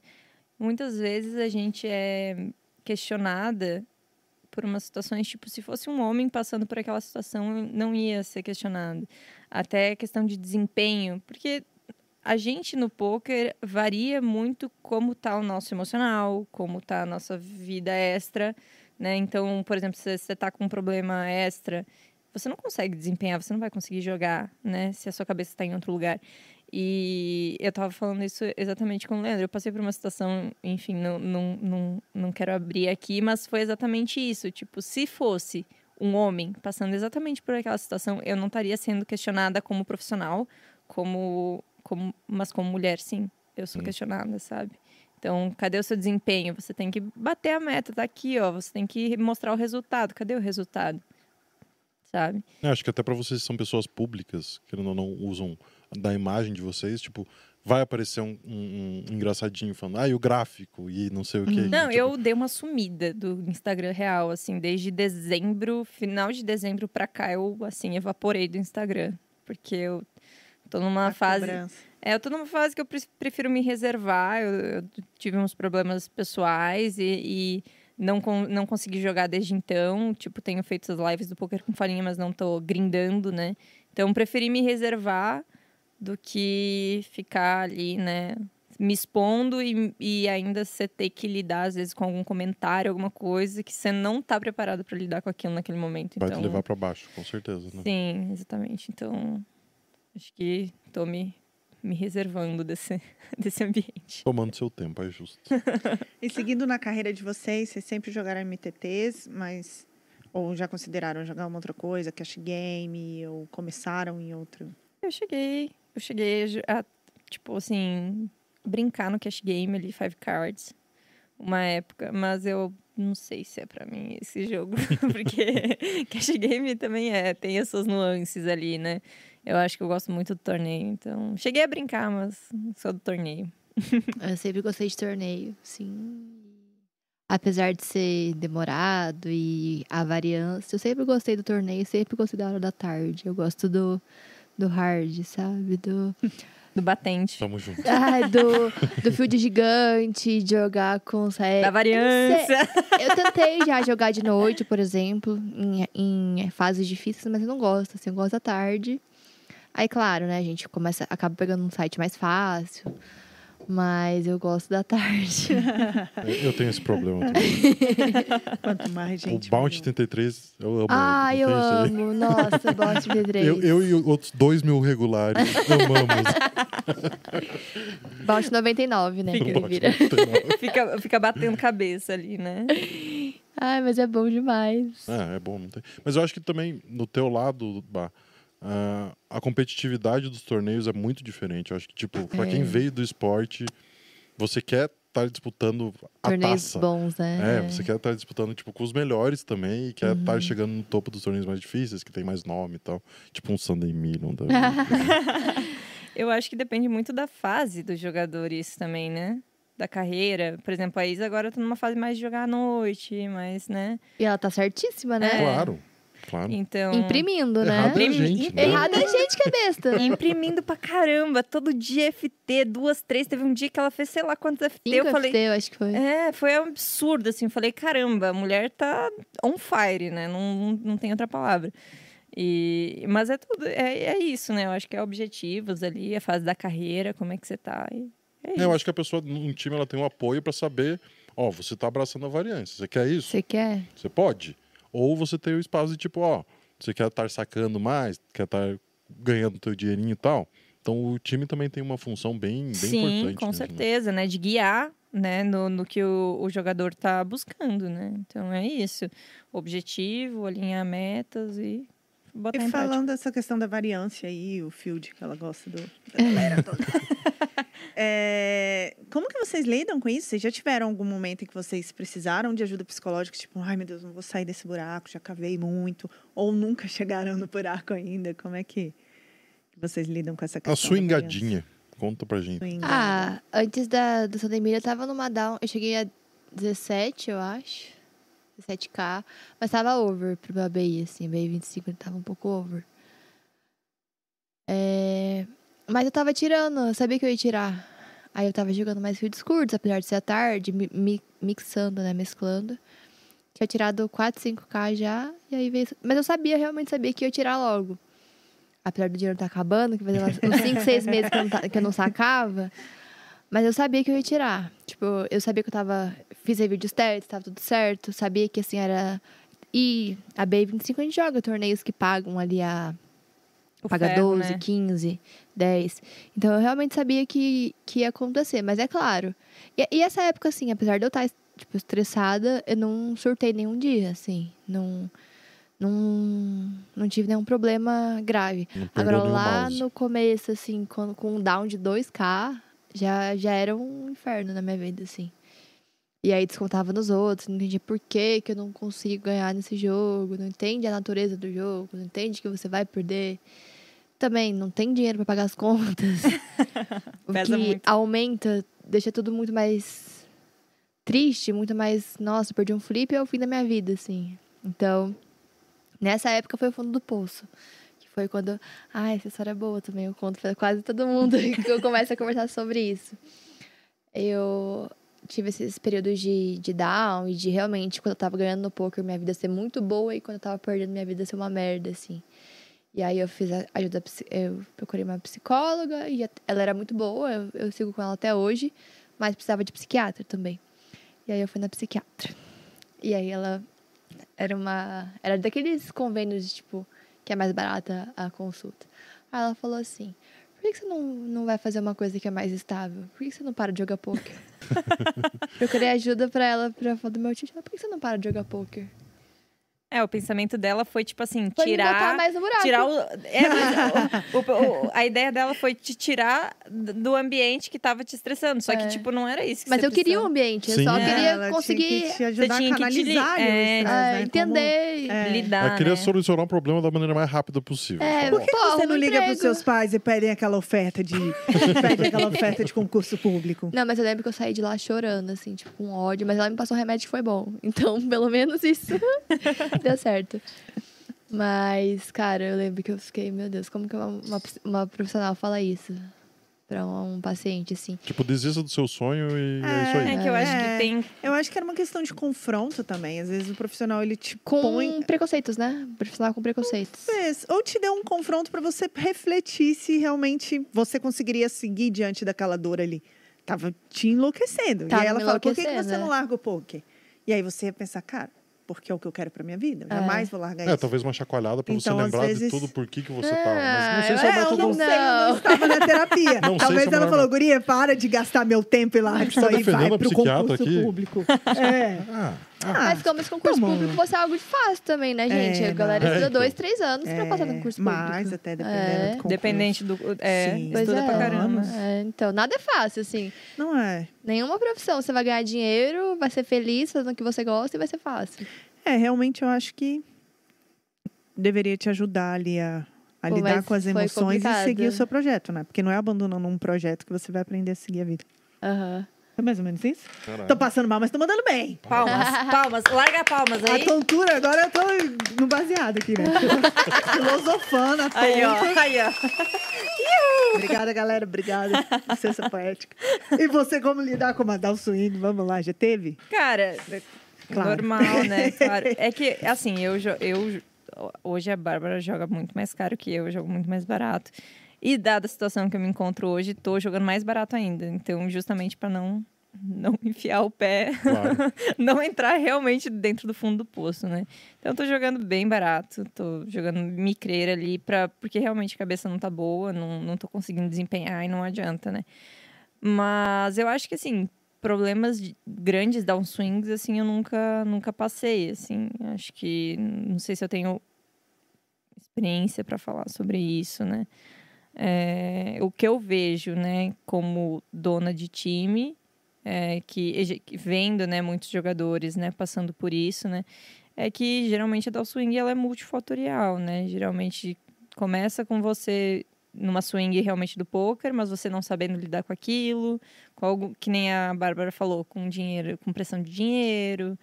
Então, tudo isso conta, né? Se você não tem um, um apoio ali, que é a maioria do, do caso dos, dos, grandes, de- dos grandes jogadores, não, mas da maioria dos jogadores, de não ter uma outra renda. Então, depende unicamente, exclusivamente da renda do poker. Então, a, o peso, a, a, a pressão fica muito mai, maior, assim. E eu namoro um jogador que, que, é, que joga mais caro, né? Bem mais caro, então também convivo e já aprendi muito com, com, com ele, né? Porque já teve swings aí, o Leandro já teve swings aí de. bateu acho que 50, 60k.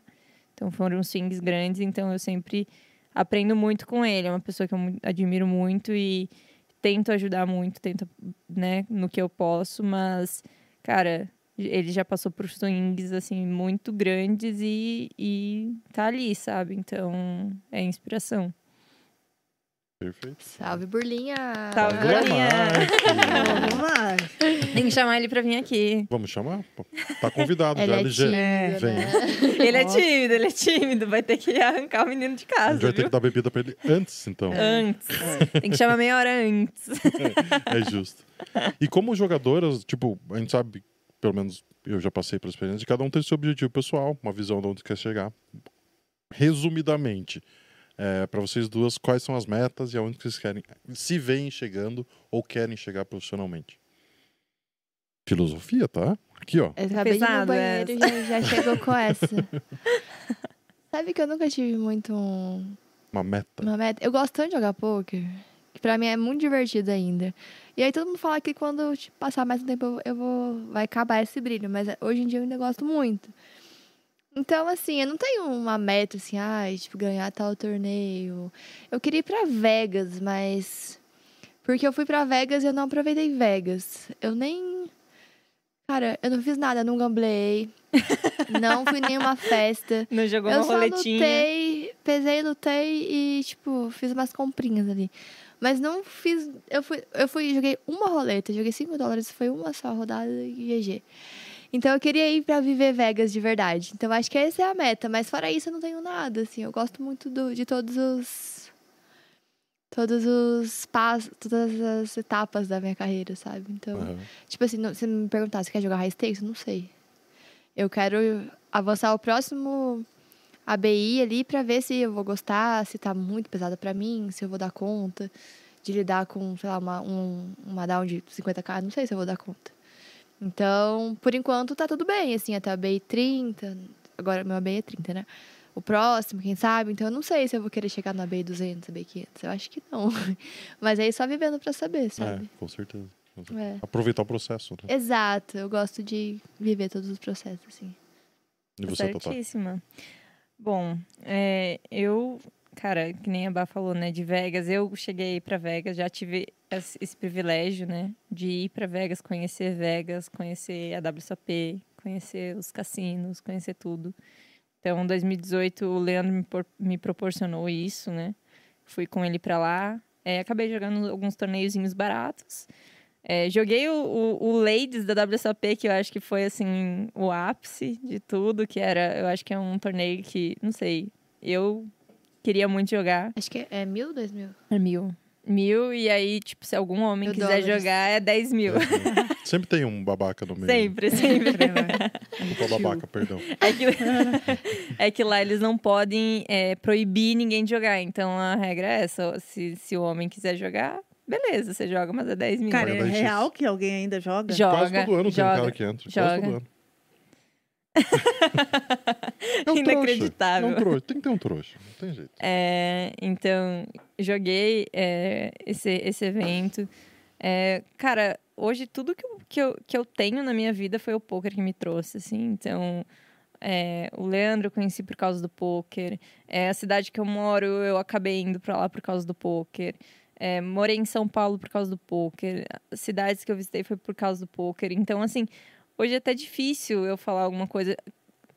Tive a oportunidade de comprar um time, de passar a ser sócio de um time, de estar ali vendo os bastidores, de estar vendo o processo, de conhecer muitas histórias incríveis. É, tem jogadores, é, até é, a gen- eu estava falando com o Franklin esses dias, tem um jogador nosso que, cara, começou lá embaixo, jogando sitting goal, e, tipo, hoje tá destruindo, assim, e, e você vê a trajetória deles. Então, tipo assim, eu nem sei dizer, assim, meta, assim, eu terminei o ano de 2022 com uma meta de me tornar uma jogadora melhor e focar na minha carreira como jogadora esse ano. Mas aconteceram N fatores que têm me impossibilitado nisso, primeiro, pelo menos nesse primeiro trimestre, né? Eu espero que, que agora, daqui para frente, eu, eu consiga voltar a focar nisso, voltar a, a jogar e, e desempenhar. Mas eu acho que a minha meta agora é, é continuar fazendo o trabalho que a gente vem fazendo no time de excelência, continuar trabalhando no Poker com Falinha, que é uma equipe que eu, nossa, amo, que são meu, super acolhedores, o abacate, todo mundo, que eu sempre aprendo muito com eles. Então, acho que isso, é continuar fazendo o que eu tô fazendo, é, ter saúde mental. Acho que a minha, a, a minha meta é ter a saúde mental em dia agora, pra daí o resto fluir, sabe? Então, é, eu acho que eu alcan- alcancei muitas coisas boas no poker.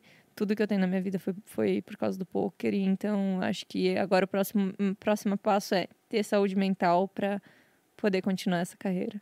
Ah, tudo facilita, com certeza. Salve, É. doutor Pedro. Tamo junto. É nóis. E olhando no Instagram de vocês, eu vi que vocês jogam, gostam de um livezinho ali, né? Opa! Eu te conheci no KSOP o ano passado, Eu no lembro. Balneário. Tava com o Teixinho, né? Ah, dela, Beijo, de- Teixinho. dela você lembra. Vamos chamar o Teixinho. Claro. Entendi.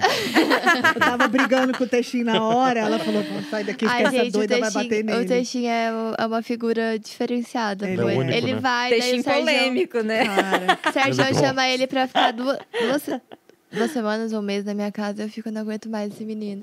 Mas Não. ele é um amor. Mas é só porque é muito dose de Teixinho junto.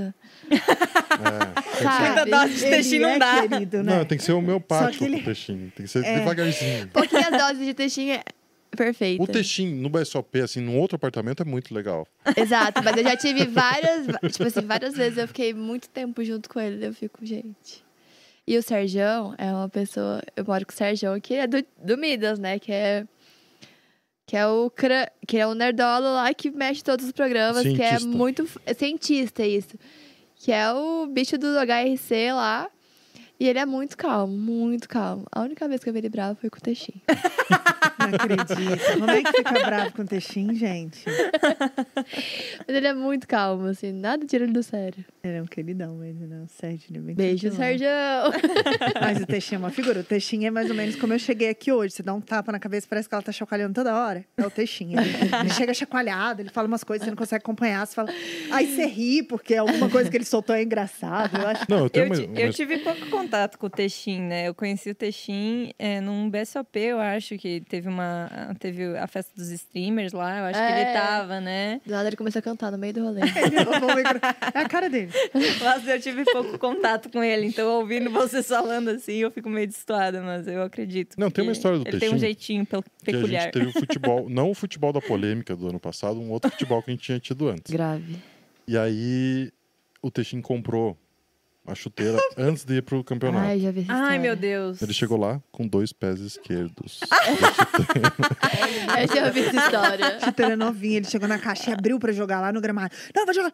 Pô, mano. Sei lá, lá, alguma coisa.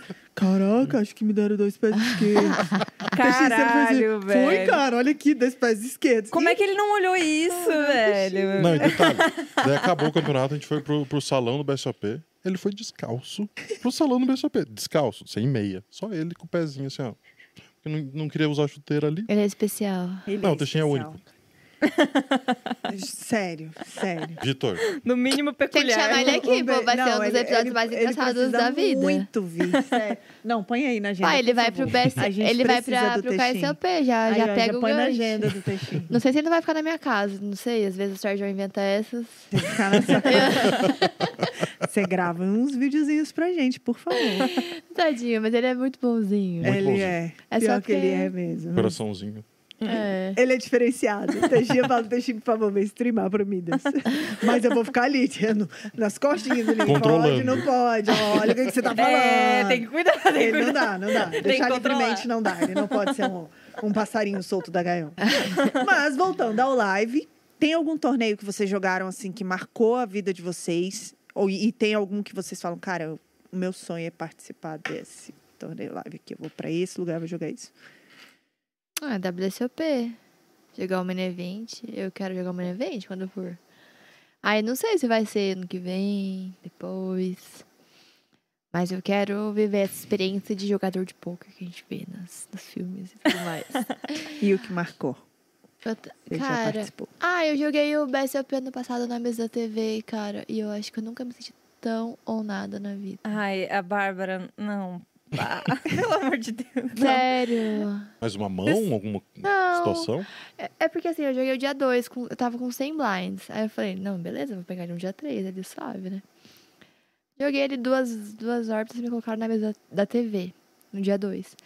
E aí só tinha reggae, assim, tipo, tinha a Vanessa Cage, que inclusive eu sou muito fã, com, sei lá, 300 blinds. Aí começou a vir um monte de reggae, assim, veio o Nelinho, veio Kelvin Kerber, veio... Cara, só vinha reggae. Aí eu não conseguia muito me mexer, sabe? Eu me senti muito pressionada, mas acho que foi pela Mas eu- questão eu acho que é. TV. Não, eu acho que é por um combo. Eu acho que é uma pressão psicológica pela mesa da TV ali de você saber que as pessoas estão assistindo o seu jogo, estão vendo a sua É. mão. E, e por você subestimar também os regs, Su né? Superestimar, né? Superestimar É. os regs, então. Certeza. Mas foi, foi legal, porque depois eu aprendi muito com isso, assim. A próxima vez vai dar bom. Às vezes é uma questão de admiração também, né? Às vezes, quando, por exemplo, é, é tudo reggae de high stakes, né? Tipo, a galera que tava lá, assim, a galera que joga mais caro. E eu falei, gente, o que eu tô fazendo aqui? Tipo, perdidinha. Aí não consegui colocar meu jogo, assim, de. De realmente jogar o meu A-game ali. Daí eu me senti pressionada. Mas foi uma experiência que eu vou lembrar, assim. E, por exemplo, no, no, no, no Santa Emília não teve isso. E daí lá no live teve. Então é muito específico, sabe? Sim, sim. É, eu acho que a experiência de estar ali, né? no- no- querendo ou não, no, quando você tá no online, você não tá de fato vendo as pessoas. Por mais que você Exato. conheça os nicks ali, mas quando. E às vezes você não sabe que o cara realmente, É. tipo, tinha um cara na, F- na FT que todo mundo falou, nossa, esse cara é muito bom, reggae de high stakes. Eu tô lá, Ah, eu, assim. eu, eu, le- tipo assim, eu sou moderadora da Bárbara, né? aí eu tava lá no chat, né? Tipo, passando facão em todo mundo que desse spoiler e tal, né? E aí tinha um cara lá É, que tava, tipo, é não. o reggae de high stakes. nossa, babando nos Cintores, na, na, na Cintores. na- Falei, mano, o que, que você tá fazendo aqui, Vai velho? pra live do Vai pra live do cara. Vai, vai lá, velho. Tipo, o que, que você tá fazendo? Ai, porque não sei o que. Mano, Tava eu lá com o Valete 3 off, criando um pote gigante contra os Cintoras. Manda um beijo pra ele. acabou que o Cintoras. Salve, Cintora. Acabou que o Cintoras. Ah, é gringo. É, o Cintoras é gringo. Então, ki- é, Kiss. Give a kiss for him. Mas, Mas eu acabou... não sabia também, né? Tipo, eu sabia que era bom, mas não sabia que era tão bom. Não, mas e, você não sabia que ele, que ele era mu- muito melhor bom. não E aí você jogou, É. tipo, o seu Eu jogo. joguei o meu jogo ali. Exatamente. É, então, acho que, é- eu acho que isso ajuda também. Não, Porque eu tem essa É trava Até ali, ser né? um torneio, tipo, bem único, que, tipo, não tem longo prazo, querendo ou não, Sunday Million.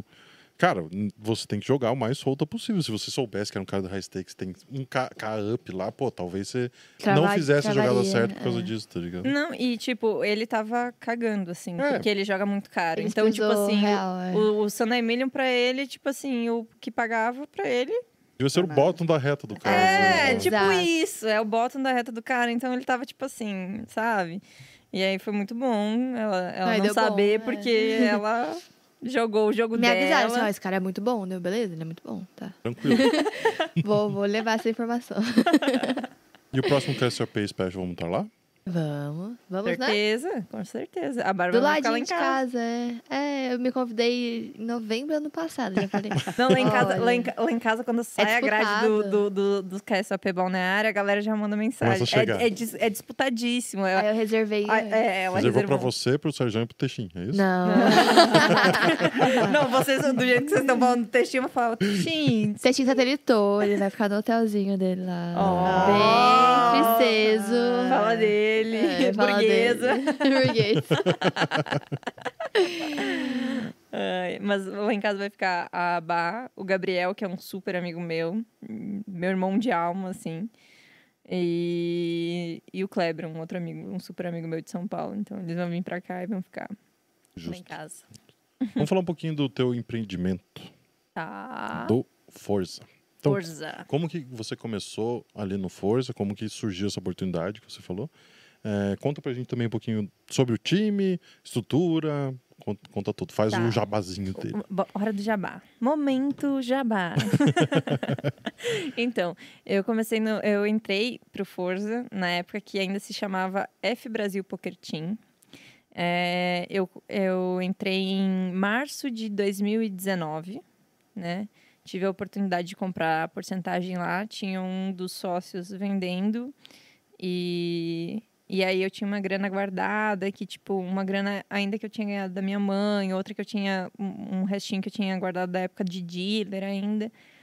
E aí eu tive a oportunidade de comprar. Na época eu lembro que 2018 foi uma época que eu passei por um momento depressivo. É, então eu tava com depressão, tive umas crises de pânico. E aí eu tava meio perdida ainda na, na minha vida ali. Tava, eu, queria, eu sabia que eu queria jogar, mas eu não conseguia jogar por causa que eu tava nessa situação toda. E aí, quando iniciou 2019, eu lembro que teve um KSOP em Balneário Camboriú. E aí eu fui e esse era um conhecido meu já, né? O Rafa. E aí o Rafa falou bem assim: olha, eu tô, tô querendo vender uma porcentagem, não sei o quê, e ofereceu. E aí eu conversei com o Leandro na época, né? O Leandro sempre me auxilia muito, me apoia muito é, em tudo. E aí eu conversei com ele e ele falou assim: olha, acho que pode ser uma boa, acho que é uma, uma boa ideia, assim. E aí eu lembro que eu comprei a porcentagem do, uma porcentagem do Rafa lá. E aí entrei pro time, assim, para mim era tudo muito novo, porque eu nunca joguei para time, eu sempre joguei por conta. Então eu não tenho essa experiência de jogar para um time. Eu sempre sempre fui eu e eu, sabe? Então, é, entrei pro time, comecei a entender como é que funcionava, comecei a, a participar. E aí é, comecei a propor também mudanças. Eu lembro que assim, eu fiquei uns dois meses só analisando como funcionava, como estava girando, digamos assim, né, uhum. funcionando a situação toda. E a gente fui propondo mudanças, fui, então hoje tipo assim, a gente olhando para trás assim da estrutura que a gente tinha quando, quando eu entrei para hoje, nossa, mudou infinitas coisas assim. É, a gente tem um acompanhamento hoje muito mais personalizado, um olhar muito mais humano para o jogador. É, eu costumo dizer que, cara, não, é, não são só cavalos, né? São vidas ali, a gente está mudando vidas, a gente está uhum. lidando com pessoas. Então eu não posso só olhar, tipo, se ele está desempenhando ou não. Por que, que ele não está desempenhando? O que está acontecendo? Então, hoje a gente tem psicólogo esportivo, a gente tem workshop, a gente tem hoje o da Aventura também, que entrou em dezembro para agregar ao, ao time de coaches. A gente tem o Franklin, que é o head coach que, do, do time elite ali, principalmente. Todo mundo tem acesso ao Franklin, todo mundo pode conversar com ele, mas ele é o head coach do time elite e, e lida com todos os jogadores ali. Então, é, a nossa estrutura de é, questão de grade, tudo mudou absurdamente. Assim, hoje eu tenho boca cheia para falar que o Forza tem uma estrutura muito boa e eu, assim, me arrisco a dizer que não sei se melhor, mas, tipo assim, comparado a, time, a times grandes, assim, tá batendo de frente. Porque a gente tem, por, por, a gente ter menos jogadores, a gente consegue dar um cuidado muito mais personalizado para o jogador. A gente consegue cuidar muito mais do jogador, sabe? Então, acho que isso é, é incrível, assim. E eu sempre falo que o Forza é meu filhotinho, porque lá, quando eu tava na merda, foi o Forza que eu comecei a ter vontade de voltar a trabalhar, de voltar a me esforçar por, por alguma coisa, sabe? Então, Ai, vou até me emocionar. é a patroa. É a patroa. Então foi tipo o força que me deu essa, essa vontade de voltar ali na época que eu achava que, que não tinha mais solução, sabe? Então. Ai, meu Deus. Pera. Oh, meu Deus. respira, respira, calma. Tá tudo Bebendo bem. ainda. Ah, meu Deus. Mas é, dá pra ver o carinho que você fala com É, é eu tenho muito carinho, assim, pelo, pelo time, por tudo que a gente construiu. E pelos jogadores também, porque a gente tem muito jogador que tá desde, tipo, o time, ele começou em. Acho que início de 2018, se eu não me engano. Ele, ele, quando eu comecei, ele tinha mais ou menos um ano. Então o time era bem recente quando eu entrei.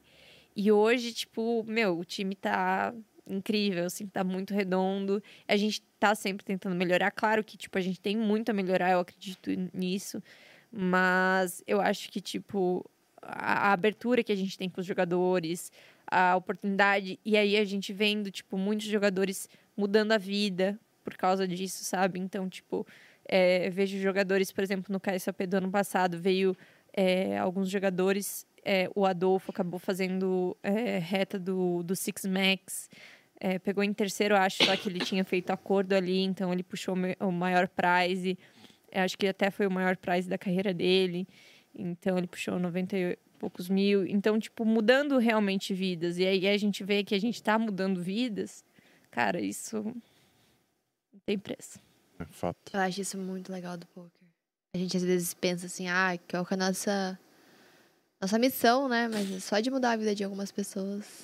Não, E você falou uma parada que, tipo, com o tempo, talvez você vá perder um, um pouquinho do tesão do jogo ali. É, Isso nunca muda. É, Tipo, né? Eu já tenho 10 anos de carreira dentro do, do time e tal, já fiz várias funções e você ter a chance de mudar a vida de alguém, você ter a chance de dar uma oportunidade, tipo, pô, uma vida muito massa. ainda mais no Brasil, que É, assim, então, pô, você ganhando em dólar no Brasil, cara, você consegue ter uma vida muito 300 legal. dólares é um salário mínimo, né? Se a gente É. pega para, pô, 300 dólares às vezes é pra muitos jogadores não é nada. Sim, Mas, pô, é o salário de grande parte dos brasileiros. tá Exato. ligado? Não, e, e aí vendo, assim, tipo, ter jogadores que, que começaram lá em 2018, 2019, e hoje evoluíram o seu jogo, conseguiram expandir, tipo, o seu conhecimento, e hoje eles estão trabalhando dentro do time, estão ajudando os jogadores de reta mais baixa a construir sua carreira.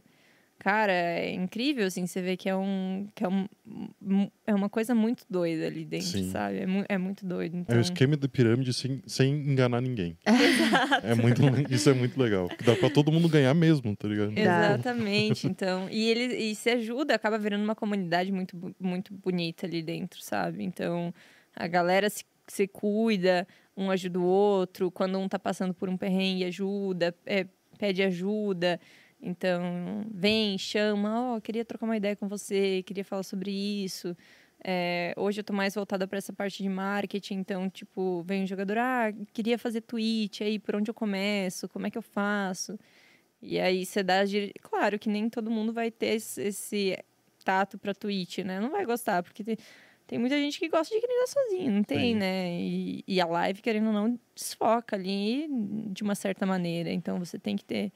Mas é, é muito legal ver as pessoas mudando vida e construindo carreiras e evoluindo e tirando dinheiro disso. Então é, é demais, assim. E fazendo o que ama, né? Porque a maioria é apaixonado por poker Sim. e, pô... Bando de viciadinho. Quantas pessoas fazem o que gostam, né? É. Consegue fazer num país igual que a gente vive.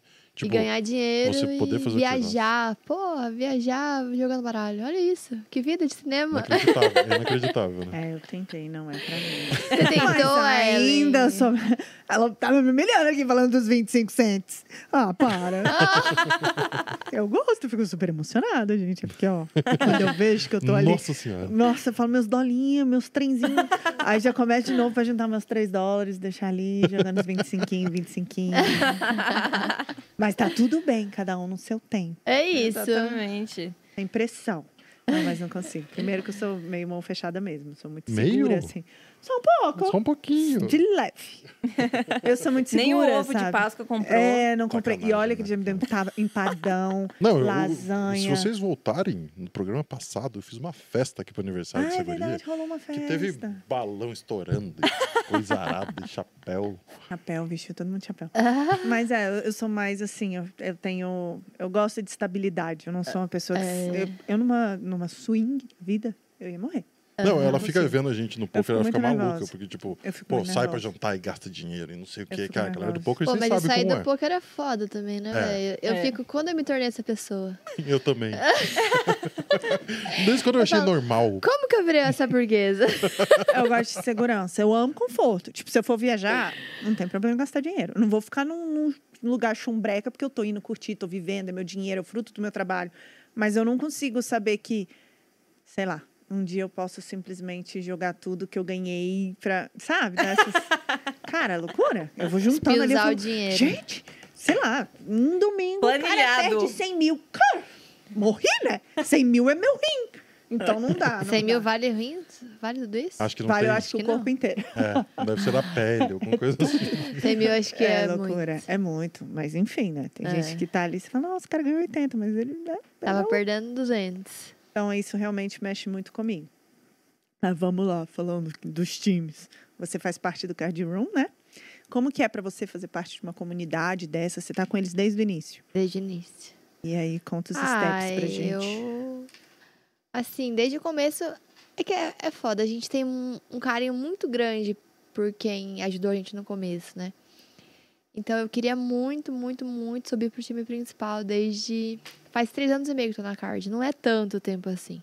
Mas eu achava que tava na hora, assim. Há um ano atrás eu já achava que eu queria subir pra Elite. Eu lembro disso. Eu falo, não, mas eu preciso ir pra Elite, eu preciso subir. Mas é porque às vezes eu tava, tipo, querendo algo novo, assim, sabe? Querendo me desafiar. E aí não tava na hora. E aí, um pouco antes do Sandemir, eu já ia subir pra Elite. Já tava combinado. Só que daí eu cravei e aí parece que foi por conta disso. Mas eu, eu juro que eu já ia subir antes. já tava combinado, sabe? E aí, assim, eu, eu, tenho, eu tive um primeiro contato com o meu instrutor que eu falo pra ele, assim, eu sempre falo muito bem dele. Ele é de Chapecó também, você conhece ele? Cademito? Não. Kelvin é o nome dele. E, cara, o jeito que ele ensina poker, a didática, que ele ensina qualquer pessoa que não sabe nada, ele ensina. Você pode fazer a pergunta mais idiota possível. Ele, não, qualquer dúvida é bem-vinda, explica, e explica dez vezes se precisar. Desenha. Desenha. Qual o telefone dele? E aí eu tive esse contato com ele, e desde o começo, assim, eu, tipo, eu sempre fui apaixonada pela didática dele, sabe?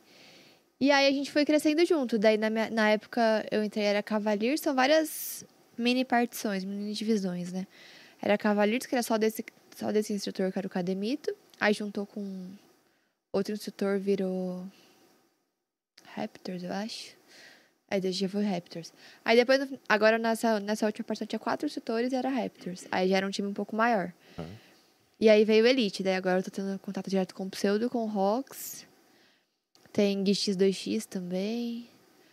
Tem o- Saudades do Gui. tem o Fallen, Zão. Volter. é, eu não conheço ele, já tive uma Ele é igual o aula, Fallen. assim. Igualzinho, sabe o Fallen? Sério? Ele é igual o Fallen. Sério? Eu só chamava ele de Fallen quando a gente tava mais próximo. Aí, assim, eu entrei na faz o quê? Um mês, dois e meio, e eu tô bem perdida, né? Tipo, pô, eu tive muito conteúdo básico, né? Pra. Até então. Não, não, tá, não tava tendo conteúdo de spot river pra dissecar o spot. E aí eu tô meio perdida, mas eu. É bom porque eu sempre fui muito grinder e não muito de estudar. Então agora eu acho que eu vou me forçar a estudar mais do que grindar. E eu tô feliz, né? Tô entre os melhores ali. E a galera tá muito feliz, o pessoal ficou muito feliz quando eu subi também. Você não mora aqui em Curitiba, né? Sim. Olha só. E assim, tô curtindo cada processo também. É, eu queria passar por todos esses passos também na card room, né? Então. E, pô, Barreirinha também sempre foi um. Vocês conhecem o Barreirinha? Ou não? Não conheço. Pessoalmente, não conheço. Já, já joguei contra Eu, ele. Eu não conheço, mas eu sinto que conheço, de tanto que a Bárbara fala Não, dele. mas todo mundo da card é um paizão, assim, sabe? É o, é o sócio do pseudo que cuida da, da parte das pessoas. Então, véi, ele sempre vai tentar fazer você. te- sempre vai tentar resolver seu problema, sabe? E eu falo assim, porque ele é muito bonzinho comigo, que ele nunca me fala um não na vida. então, sempre me tratou muito bem, sempre é, me auxiliou em tudo que eu precisava. Então, eu gosto muito, tipo, é como se fosse uma família mesmo. Então. Massa. Como é desde o começo, você. É diferente de eu entrar num time novo agora, que a galera vai querer me auxiliar, mas não é, não tem toda a trajetória. Sim. Então eu gosto de aproveitar eles até, até quando eu puder, sabe? Até. Você não pensa em sair. Não, por enquanto não. é isso. Massa. É legal ver que outros times também estão se preocupando com o lado pessoal. É, Se você joga num time que te trata como um lixo, tem vários Tem times por aí. aqui, ó, Você não é um lixo. Estamos com três Pelo times. menos três aqui. Pelo Você menos- não é um lixo, você pode ser alguém. Exato, exato. Você pode ser mais que um Eu número. acho que teve, teve uma época, assim, eu posso estar falando muita besteira, mas vamos lá. Eu acho que teve uma época que é, essa cultura dos times viu as, as pessoas geral- realmente como cavalos, assim. Sim. Então, se você não desempenha, se você não bate meta, se você vaza, Descartável. descartável. Vai Porque ter tem o- outro Vai cavalo. ter outro cavalo. E, e eu acho que cada vez mais a gente tem olhado para esse lado psicológico. Tanto, eu, eu, eu vejo que é uma tendência não só do poker, é dos outros esportes também. Uhum. Então, tá tendo uma im- importância do psicólogo esportivo em todos os esportes. E, e no poker isso também está acontecendo. Então, tem essa questão do psicólogo esportivo, da saúde mental. A gente tem falado mais sobre isso, sobre burnout, que no poker é muito fácil de você perder a linha. Eu, eu digo isso por experiência em casa, porque o Leandro deve estar assistindo aí. Ele, cara, ano passado, eu, qualquer momento, eu falei assim: esse homem vai morrer aqui do meu lado, porque ele tava numa rotina tão surreal assim que eu falei, cara, se você não parar, você vai surtar. A vida vai fazer você parar. Então, é... então eu acho que a gente tem olhado cada vez mais para esse lado, tem sido uma tendência. Eu acho que as pessoas devem procurar times que tenham Lado essa visão, humano, né? o lado mais humano. É, eu acho que tá, tá começando a inverter. Ah. Tipo, as pessoas antes, o time tratava, tipo, de uma maneira descartável. Hoje em dia, os Jogadores. os jogadores estão começando a perceber que tem opções no mercado. Exatamente. É. Tipo, você não precisa entrar só numa marca, precisa entrar só num. Então, E, e hoje a gente tem a gente tem conhecimento, conhecimento tá aí para todo mundo, cara. É, não é mais exclusividade, claro que ah, o time X vai ter uma linha, o time Y vai ter outra, mas cara, não é cada uma vai ter a, a sua estratégia, então vai vai se sobressair em algum momento, sabe? Então a gente tem inúmeras opções. É, se você tá aí e Não tá tá feliz, cocô, arrasta pra cima. arrasta para cima. Inscrições abertas. todos os dias. Todos os dias, o ano inteiro. Exatamente. E sobre essa sua subida de reta, Bá, outra coisa que a gente fala muito aqui é sobre a ansiedade dos jogadores para subir. E às vezes nem é algo tão necessário assim, mas você começa a ficar, não, eu tenho que subir, eu já tô dois anos jogando Eu queria subir de. Alô, Fica bem, né? Eu queria subir de, de partição. A BI, assim, eu, eu gosto, eu quero tá, tá batendo o jogo, né? Meu grande salto foi ano passado no W Cup, e aí eu acho que eu fiz muita reta, então eu acho que faltou encaixar mesmo, sabe, ano passado. E aí depois de- de fazer isso aqui, fez assim, ó, É. a- o gráfico. E aí eu falei, não, eu vou, eu vou voltar a jogar mais barato, tipo, eu vou me sentir confortável e tal. Aí eu peguei vários eventos live também que me prejudicaram, assim, não- de perder ritmo de jogo e assim, tá perdendo mesmo, né? Evento live a gente derrete ali 10, 20k reais como se não fosse nada, né? Então eu, opa! Tá tudo Então eu bem. peguei Não aconteceu essas, nada. Eu peguei Tudo esses dois eventos. Joguei três ano passado seguidos. Foi KSOP, KSOP Rio e BSOP. E aí foi de que foi tudo. Eu perdi dinheiro. Então, pra eu recuperar foi demorado também. E assim, mas eu não queria mais subir, não. Depois que eu, per- que eu tava em down, eu falei assim, não, vou esperar. Quando eu voltar a ter confiança, quando eu voltar a ganhar, eu subo de novo. É, agora é a hora de subir de novo. Mas aí eu tive. Pô, agora eu peguei férias uma semaninha, que eu fazia muito tempo que eu não ia pra minha cidade. Só que antes disso eu peguei um final de semana pra jogar a grade completa que eles me deram. Gente do céu, eu perdi 2k dólares. Cara, mas me liberaram tudo, assim. Eu falei, não, eu acho que eu vou indo devagarinho, assim. Não é porque tá liberado que eu preciso jogar todos, assim. Pô, que daí é complicado, velho. Domingão ali. Quem dera todos os alunos pensassem É, assim. isso que eu Sério? Ah, porque a maioria, quando é liberado, irmão, Que é três jogar tiros. Ah, não, mas eu, eu gosto tanto do meu gráficozinho ali que eu falo, pô, dá um negocinho assim, eu vou É ficar triste. eu, eu acho que tem perfis também, né? Tem tipo jogador que não, não quer ver swing. E tem jogador que tá. Foda-se. aí, ele quer Entendeu? o hit ali. Ele quer, ele quer jogar. Quer ir pras Ai, cabeças. Quer ir pras cabeças. É. Então, tipo assim, se o gráfico dele tá aqui e vai pra cá, ele tá beleza. Sabe? Tipo, ele quer. É, eu acho que eu tô no meio termo ali, talvez. É, eu, eu, a, tipo, a Bárbara, eu vendo assim, né? Porque a Bá, na verdade, a gente não falou sobre isso também. Eu conheci a Bá na Twitch, né? Verdade. Online. Online. eu conheci ela no- pessoalmente no é, BSOP de 2020. 20 Não, 20 tava pandemia. e 1. 21 tava pandemia ainda. Teve 21? Os dois foi no passado. É, então Não, Foi teve 21. 20. Eu acho que não teve em 20. se não me Então foi 21.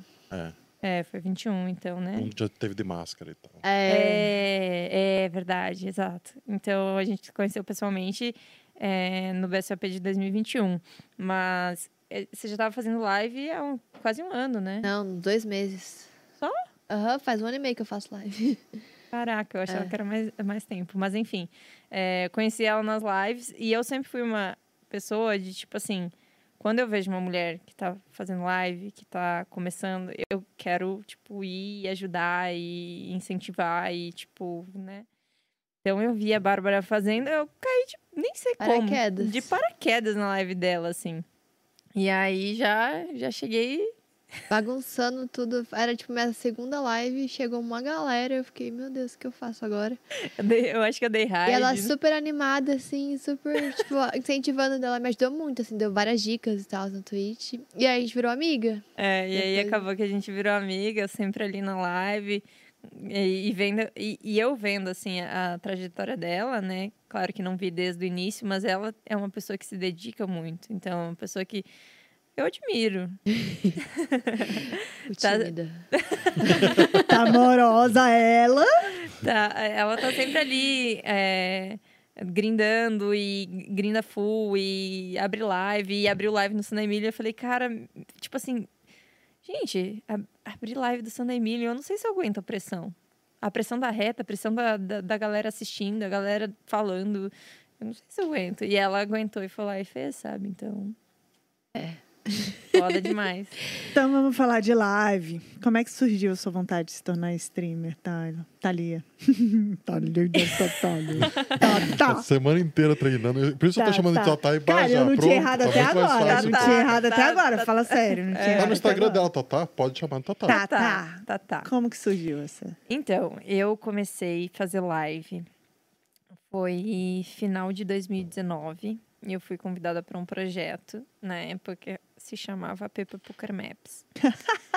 e aí a ideia era basicamente como se fosse um lobby Hoje todo mundo conhece o lobby aí. Era como se fosse um lobby do PP Poker. A real era essa. Então, era, tinha todos os torneios, que hora começava, até que hora registrava. Então era um site que ia conter todas as informações e eles queriam criar um grupo de streamers. Criaram esse grupo de streamers, eu fui uma das pessoas que foi chamada. É, tava saindo desse processo aí de depressão, tava no time, tava eu começando a querer voltar a trampar, então é, comecei a, a aceitei a proposta deles de trabalhar com eles e tal. Tava quebrado também, precisava de grana. O salário é a É um verdade. ótimo incentivo, Um né? ótimo incentivo.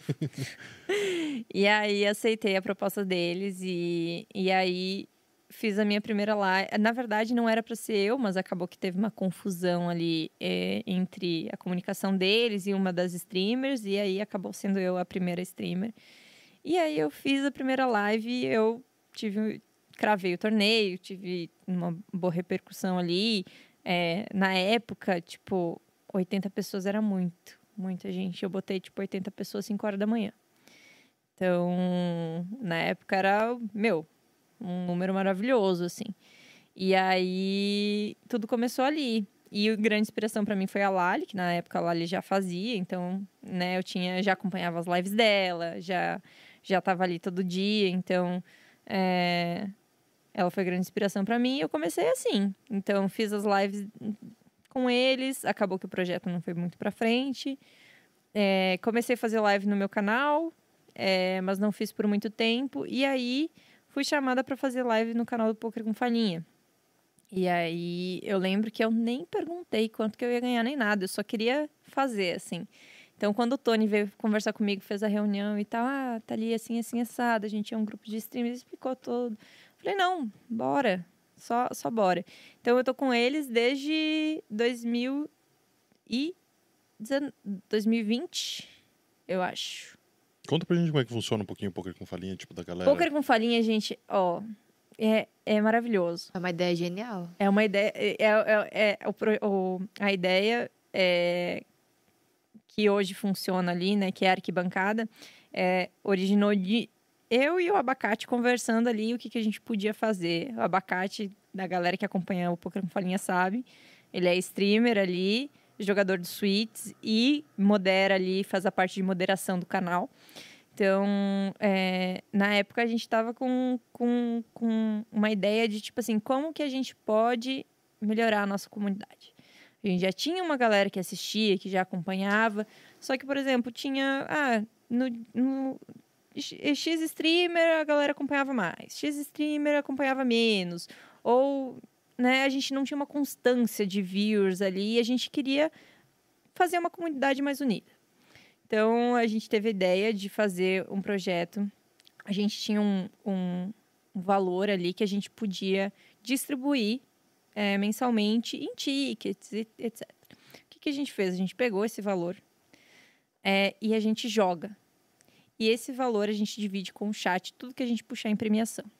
Então, por exemplo, a gente tem um, ali um valor de 60, 70 dólares por stream. E a gente registra nos torneios. E a galera do chat, quem estiver torcendo com a gente, quem estiver participando com a gente ativamente, é, se a gente premiar, a galera ganha, divide 50%. Então, por exemplo, vou dar um exemplo.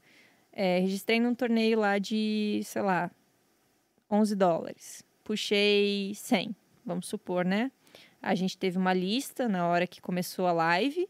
Então, a gente tem... A galera manda um comando no chat. Todo mundo tem um cadastro, tem, tem que ter conta na Bodog, né? Que a Bodog é a nossa parceira do canal. É, todos esses torneios acontecem na Bodog, então só os torneios da Bodog a gente divide. E aí tem a lista inicial. Quando a gente cai do torneio, tem a lista final, que a galera também tem que mandar o comando. Quem estava no início, está no fim, tá aprovado, vai ganhar a sua parte. A gente divide o valor da premiação em dois. Hoje a gente tem um jackpot, teve essa, essa melhora ainda. Então hoje a gente tem um jackpot, quando tiver cravada, estoura o jackpot a galera ganha mais. é, a gente é, criou um negócio fantástico. E aí gerou uma comunidade muito legal, porque a galera consegue. É, com o dinheiro, por exemplo, vou dar, vou dar um exemplo, até recebi esses dias no, no, no grupo ali. É, teve um menino que ele é, a gente consegue fazer transferências acima de 5 dólares. Então, bateu 5 dólares, a gente transfere para o jogador, né? Dentro da Bodog. O jogador, ele estava na, tava na live, ah, resolveu abrir um torneio com o dinheiro que tinha recebido da Bodog, é, da Bodog não, do Poker com Falinha. E ele acabou fazendo mesa final, ou cravou o torneio, não sei. Eu sei que ele puxou 300 dólares. E ele conseguiu pagar o conserto do carro dele que ele que estava tava ali, que, que ele não ia ter dinheiro para pagar. Então, com o dinheiro que ele recebeu do Poker com Falinha, ele conseguiu fazer mais dinheiro e pagar uma conta. Um, um, um... Que legal. Então, é um projeto assim que é, tem, trazido, tem dado oportunidades. A gente dá oportunidades, aproveita quem quer. Né? Justo. Então, acho que é um, é um projeto muito legal e, meu, eu adoro o Poker com Falinha. Cada um dos streamers tem a sua personalidade. Tenho que ensinar, por exemplo, esses dias eu estava cobrindo abacate numa live do Rick, é, que é do Sweets também. E, cara, o Rick passou perrengue do início ao final da live. Foi bizarro, assim. Eu nunca vi uma live dar tanto problema. E ele não reclamou em um, nenhum momento. Eu falei, gente, se fosse eu, eu já tava vermelha, espumando e mandando todo mundo tomar.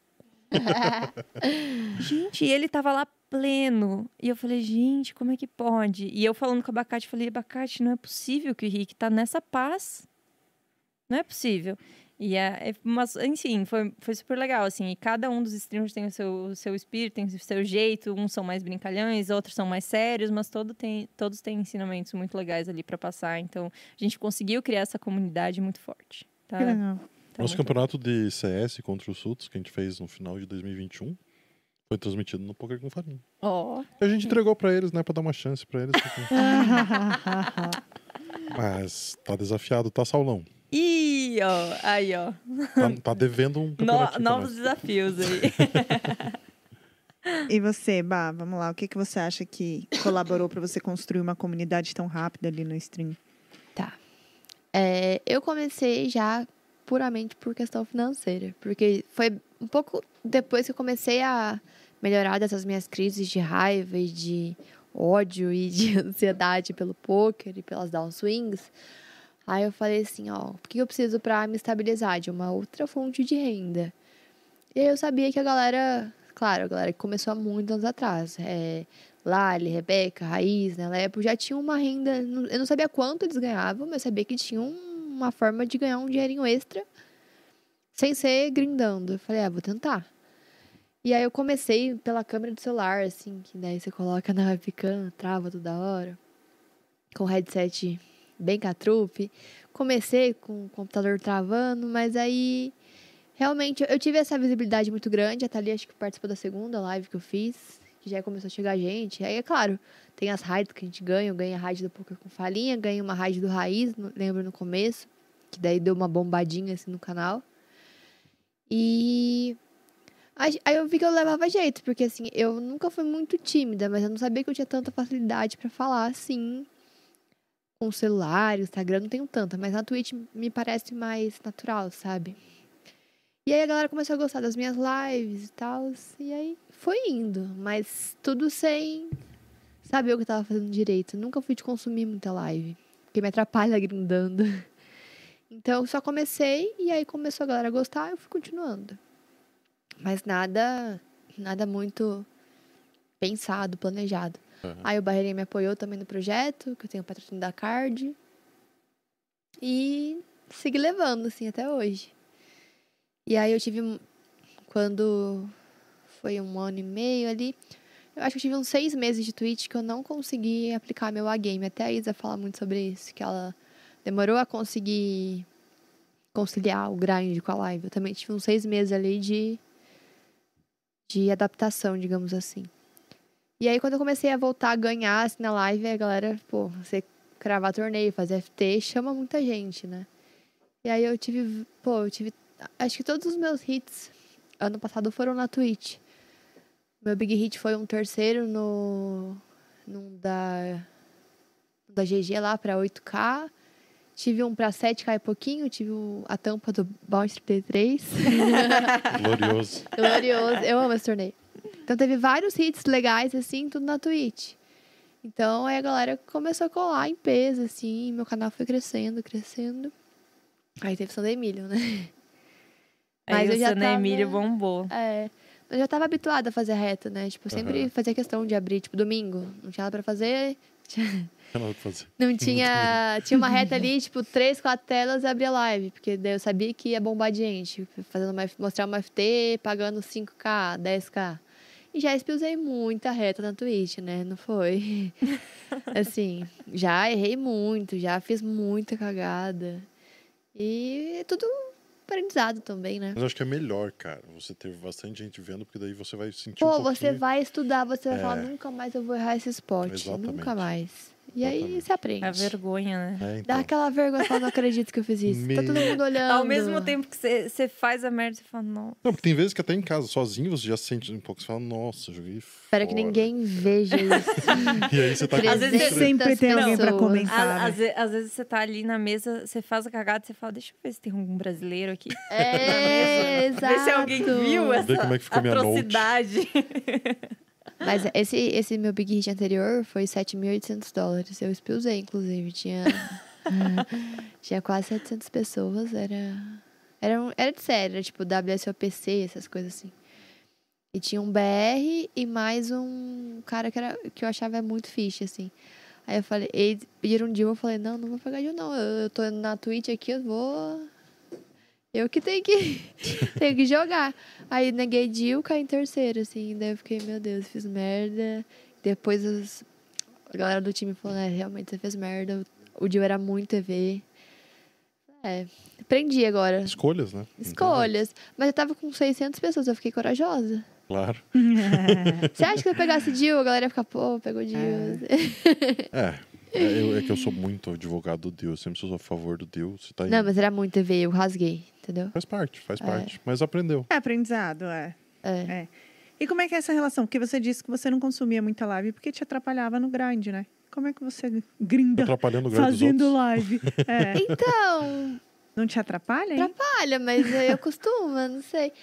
Tanto que tive um seis retorno meses também. sem ganhar dinheiro, né? Tipo, sem. Sabendo que eu tava, tipo, desfocando. E às vezes, essa questão de ficar corajosa, assim, ah, pegava uma reta ali e queria mostrar que eu, que eu jogo e expulsava tudo, assim. Então, demorou a criar um certo equilíbrio, sabe? Mas eu não consumi. Eu, gosto muito, eu gostava muito de ver a Lali. A Thalia falou que a inspiração da Lali. Pra eu abrir a live da Sandra Emílio, foi a Lali também que me inspirou naquela gravada do 1K dela. Daí, Se ela consegue, se ela teve coragem, eu vou ter coragem também. É isso. Mas eu, assim, acho que a gente tem que saber que é possível antes, né? Tipo, ela, quem, que ela, quem que inspirou ela? Quem que falou assim, ó, vou abrir a live de 1K reto do, pagando 200k e vou abrir. Ela que falou assim, não, eu, eu consigo, vai ser a mesma coisa. Então, eu acho que a gente vê essas histórias na Twitch, a gente torcer pela pessoa também. E, pô, uma galera mandando vibrações positivas, torcendo. Aí, às vezes você erra, a galera, não, tá tudo bem, eu passo um pano ali. Tem, vai ter os coaches de chat, vai ter uns haters. mas tem uma galera que realmente gosta da gente, sabe? Sim, sim, sim. Então é muito gostoso essa parte também. E, tipo, cada canal da galera que veio aqui, pelo menos até agora, Raiz, cada um tem uma característica. Tipo, tem um mais técnico, o Pive mais técnico, o Raiz um pouco mais é, humor, alguns mais interativos. Como que você definiria o teu? Como que você definiria o... Pô, eu acho que eu sou muito comunicativa. E eu não sabia que eu era tanto, assim. Fui aprendendo na Twitch. Mas eu, tipo, tô contando uma mão, lá começo a contar uma história, aí termina de falar, não sei o que, Chick Raze, aí conto uma paradinha da minha vida, não sei o que, eu vou mes- mesclando tudo, assim. Mas eu não sei, eu não, eu não vi isso em nenhum lugar, foi só o jeito que eu aprendi de ficar falando sozinha mesmo, e a galera me respondendo, aí tem um delay. Então acho que foi a forma que eu que eu aprendi a passar um pouco mais rápido o grind, a ser mais gostoso, assim, também. Aham. Conhecer gente, né? Eu falei da a Thalia, que virou minha amiga, a Isa virou minha amiga. É, pude conhecer, eu, eu até comentei com, no, na entrevista com o Itarão. A vez que o Boteon colou na minha live logo no começo, assim, uma galera muito conhecida que começou a me conhecer. Eu fiquei, gente. E eu tô só aqui jogando meu joguinho de boas, jogando um torneio barato ainda. E a galera começa a ver, porque a galera gosta realmente de assistir. E aí, então é legal ter essa, essa troca com as pessoas que a gente admira bastante, sabe? Eu nem sei o que vocês estavam falando, mas eu vou me meter. que eu acho que a, que a Bárbara falou assim, ah, é, tava jogando aqui meu joguinho barato, né? Eu acho que não é pelo valor da, do buy-in, é pela troca. Pela troca. A, a Twitch, ela é uma comunidade que você tem uma, uma, uma parceria ali du- durante o grind, você tem um amigo para contar alguma coisa. Então, foi, é inúmeras vezes quando alguém chega no chat e conta alguma coisa, sabe? Ô, Tatá, não sei o que, aconteceu isso, isso e isso, sabe? Então, tipo, é, é isso. É uma troca ali, é uma companhia e é uma parceria que você vai criando. Até eu tava vendo, é, o- eu acho que foi ontem isso que eu vi. É, tem um, um, um nick, eu não sei se ele tá aí no chat, mas é o 77 Kamikaze 77.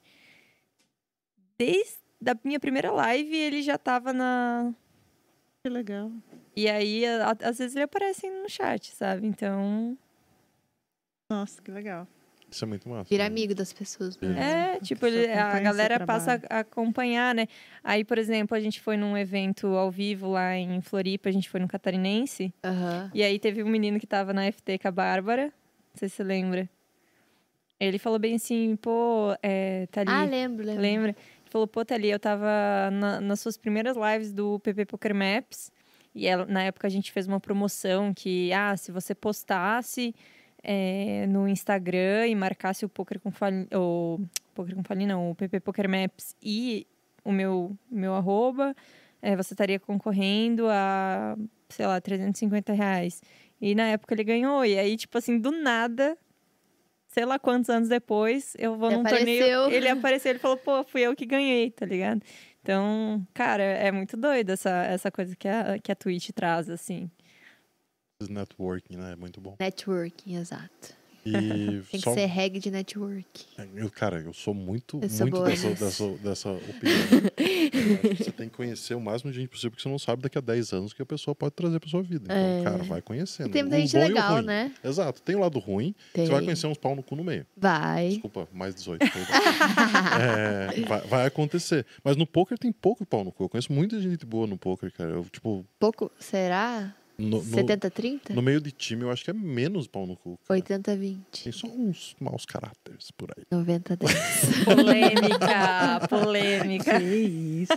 que isso?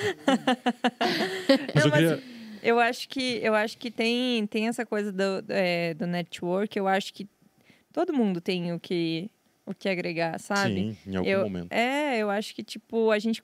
Eu gosto muito de torneio ao vivo por causa disso, esses torneios grandes. Você conhece muita gente. Você. Cara, você pega muita coisa. Tipo assim, você pega o que é bom, o que é ruim, você deixa pra pessoa, entendeu? Você pega o que é bom e, e, e, e aprende. Então, é isso, sabe? Acho que tem, tem tudo a ver. Eu tinha anotado aqui pra falar um pouquinho mais do Sunday Million, da, da, da live, principalmente. Tipo, o momento que você decidiu abrir ali, se teve alguma rotina diferente, teve alguma coisa que você falou, tá, eu preciso me controlar hoje, não abrir muita tela junto. Não sei se Eu você jogou. Sunday Jogou só só. ele o dia 2, dia dois, Dia 2. O dia 1 um eu joguei. normal. Pô, sabe o que, que me fez abrir? Eu joguei o dia 1 um muito feliz, muito. Tentando tomar o máximo de decisões corretas e muito feliz, assim, pô, Soltinha. soltinha, jogando ali o que eu sabia, assim, o- tipo, que eu tinha que jogar, o que me ensinaram e. Sem me preocupar muito, sem peso, assim, sabe? E aí, dia 2, eu passei gigante, né? Tipo, sei lá, 70 e poucas blinds, terceiro stack, terceiro maior stack. Aí eu pensei, se eu não abro e cravo, o tanto de hate que eu vou tomar, eu não consigo lidar com isso. não, vou mandar todo mundo tomar no cu e não vou, não vou conseguir. se eu não cravo e chegamos no FT, já vai ser um puta acontecimento, né? Tipo, ah, ela tava lá jogando sozinha, ela botou as caras e tal. Eu falei, olha, eu acho que eu tenho mais a ganhar do que a perder. Claro, é um dinheiro que ia mudar a minha vida, com certeza. Mas eu comecei a pensar também, eu também sou streamer, não sou só grinder, né? Então eu tenho que estar lá, eu já faço retas grandes. Conteúdo, né? Já fiz reta de 20k, já fiz reta de tipo de gigantes também. Não, não tanto quanto Andemir, mas eu tentei levar como se fosse um torneio qualquer, sabe? Apesar de eu estar muito nervosa, não ter dormido direito no dia anterior. Mas é eu, que sabe- eu, tentei, eu tentei lidar como se fosse um torneio qualquer. E eu sabia também que o Sunday Million, eu já vi várias retas de Sunday Million, né? Que é um torneio que tem muito recreativo. Então eu falei, eu vou estar pressionada? Vou estar pressionada, mas todo mundo vai estar também. Tanto que quando eu tava, giga- quando eu tava com o stack grande, que foi, foram poucas as vezes que eu fiquei short, eu tava muito chata. muito chata na mesa, assim, não deixava ninguém jogar. Então eu tava pressionada, mas também todo mundo tava. E aí eu pensei, pô, se eu cravo fora da live, vai ser chato que eu vou ter que ficar lidando com ter que explicar para as pessoas o porquê não tava abrindo live, sendo que eu, sei lá, só não quis, tava nervosa. E aí eu falei, vou tentar. E tanto que as pessoas me perguntavam, você vai abrir live? Eu falava, não sei. Você vai abrir live? Eu falava, não sei. Se eu tiver confortável, eu vou abrir. Se eu não tiver, ou se eu abrir a live e ver que eu tô me tremendo, vou fechar, foda-se. Sim. O que importa é o meu jogo, né? Daí eu ia ter que me explicar depois, mas também. E aí eu pensei na Lali também, me inspirei nela. E assim, eu achava que eu não ia cometer nenhum erro muito grotesco. O feijão com arroz eu ia saber jogar, sabe? Uhum. No máximo eu ia ficar mais tight ali, esperar os pay jumps, sei lá, ser um pouco mais pressionada, mas eu sabia que o- feijão com arroz eu ia conseguir jogar. Eu falei, vou tentar. E aí deu certo, né? A gente. Eu fiquei grande no early game ali do dia 2, fiquei short uma, uma hora. Dei uma bad beat. Duas, duas. mas- Mas quando eu tinha ficha, assim, eu tava muito confiante e sabendo. Sabia o que fazer, sabe? Sabia. Tipo, já tinha estudado spot. Era só uma vez no final. Óbvio que eu tava muito nervosa, mas eu tentei levar como se fosse, ó. Aqui o cara abriu, tem CM, chove. Tipo, não ficava pensando, ai, mas é a reta da minha vida, se ele pagar, não sei o quê. Aham. Tentei levar como se fosse uma reta de CM ali normal. E aí acho que deu certo, apesar de eu estar nervosa, mas eu consegui jogar como se fosse uma reta qualquer. Justo. A gente tem. Então vamos de recordar a viver. É isso. é isso. Olha. Temos clipe da cravada? GL, guys. Essa, essa mão acho que eu errei, tá? Vamos, dama. Vamos, dama. Já sabia que era errado, né? dama, Já tá dama, chamando dama. antes. Dama!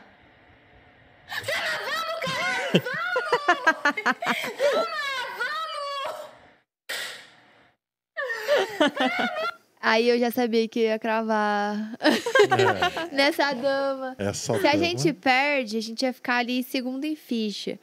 Mas, pô, tipo, aí, rodando, rodando essa mão, Roda Resources é ok chovar. Mas, pô, Roda Resources. Eu coloquei um range, um range bem tight ainda é ok chovar.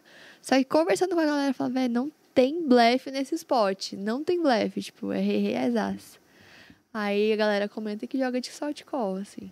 Você jogar o pós-flop. O que, que vocês acham? É que Ela tava bem, ela tava bem O que que pequena você aqui pra? Eu acho que tá na hora de eu ir ao banheiro. Zuko, comanda isso daí, pelo amor de Deus, que eu já passei vergonha demais hoje. Então, é que eu não consegui ver bem o, o- a action. Ele Eu posso te tribeta do contar. Big Ele- 5 blinds, é isso? Eu, eu abro o hijack, cutoff ou hijack? Cara? Acho, que é cutoff. É. Ele tem 28 blinds, faz 5. Eu sou primeira em ficha, ele é o segundo. E eu tô super ativa na mesa, assim. Tipo, abrindo todas, sabe? É, eu, eu vou de call. Red call, então. Mas assim. o- E o- você, Fê? Ficou de call também. Então. É, tipo, ele era big, né? Ele Era era big. Big. baixinho do Cara, big, um, cara. um barra versus dois o barra. CL, Mas né? o Holden É. Sources, Não, o. Golden Resources ele vai deixar, com certeza. Não, ele uma- vai é- chamar. O, é. Bu- o Burla falou aqui no chat que era um out, que no replay deu pra ver que É, era, era um out, era um out, era um out. Era um out. Cara, a gente, a gente reviu bêbados depois dessa, essa, essa FT. É, porque a galera transmite, né? Com as cartas abertas. Essa mão dá pra você comemorar Não. quantas vezes? Você- Toda vez que você assistir, você pode comemorar. Exatamente. Não, e É. aí a, gente, a Bárbara foi lá pra casa e aí a gente, sei lá, duas horas da manhã já, né, aqui. Ah, vamos ver a FT então da Bárbara. Aí a Bárbara, mas agora? É, agora. Quanto mais bêbado, melhor pra rever. Mas, Foi muito bom. Mas a maioria das pessoas dos regs comentaram. Tem gente que fala, ah, não, não consigo dar uma dama chove. Foi o que eu fiz. Eu já chovei chamando dama, né? Aham. Já pede a dama. Eu chovei chamando dama. Mas. Mas a, é, a maioria obviamente é um é cooler call. ainda, mas eu acho que dá pra evitar Dá pra exatamente por ser um, um barra Pô, versus se dois eu barra. foldo ali, eu vou ser gênio, tá? Mas é que.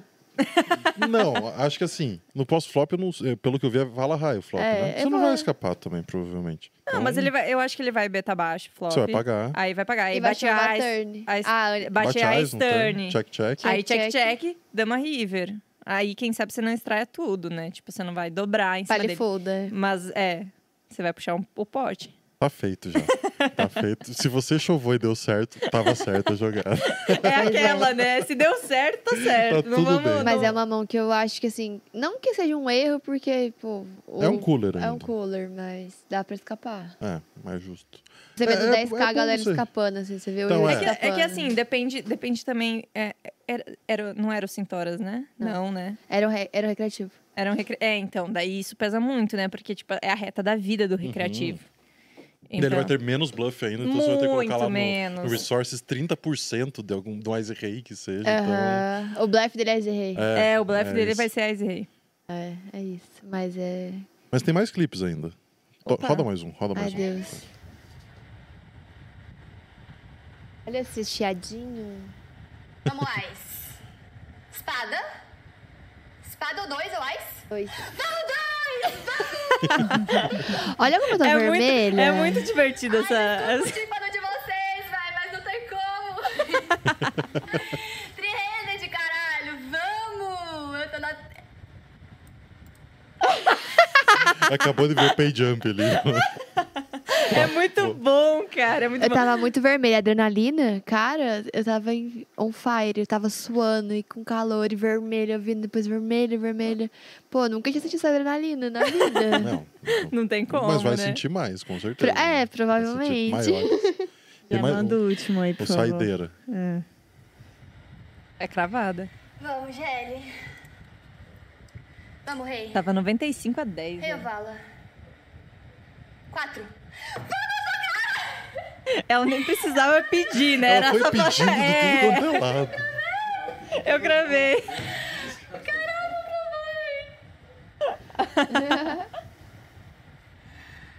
Caralho!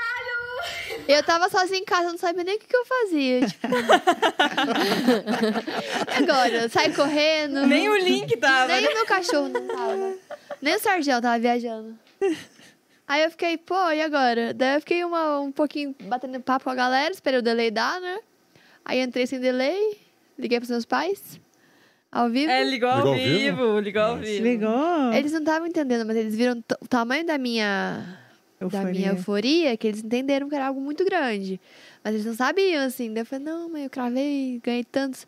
Aí a mãe, tipo, não sabia que falei tanto dinheiro. Daí depois eu falei, mãe, isso aqui é tantos reais, assim. Ela, ah, entendi. Você fala, sei lá, 90 mil dólares, não entende, né? Aí, aí depois eu fui beber com os meus amigos, meus amigos estavam todos jogando baralho. Fiquei na casa deles vendo jogar baralho e bebendo. Foi isso. O rolê da gata do é, Emílio. Segunda-feira, né? Segunda-feira. 30 Segunda-feira, maratonas. Tinha nenhum sushi aberto pra pedir um sushi. né? Não, tinha pizza. é. mas foi isso, assim. Foi legal, diferente, especial, mas sei lá, assim. eu- Deu coragem em abrir a live. Daí no outro final de semana eu fiz, eu fiz reta. do Ela fez reta Emília de novo. Eu na semi, né?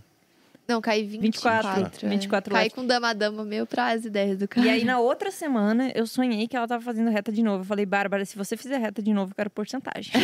não, não dá mais. se fizer de novo. Mas é estranho como isso acontece nos torneios grandes. Tipo o Ramon do Venom lá, que ele cravou um no outro ele caiu em décimo segundo. Tipo, acontece Aham. da da galera chegar em torneios que você nunca vai chegar na vida se chegar duas vezes em, um- em duas semanas.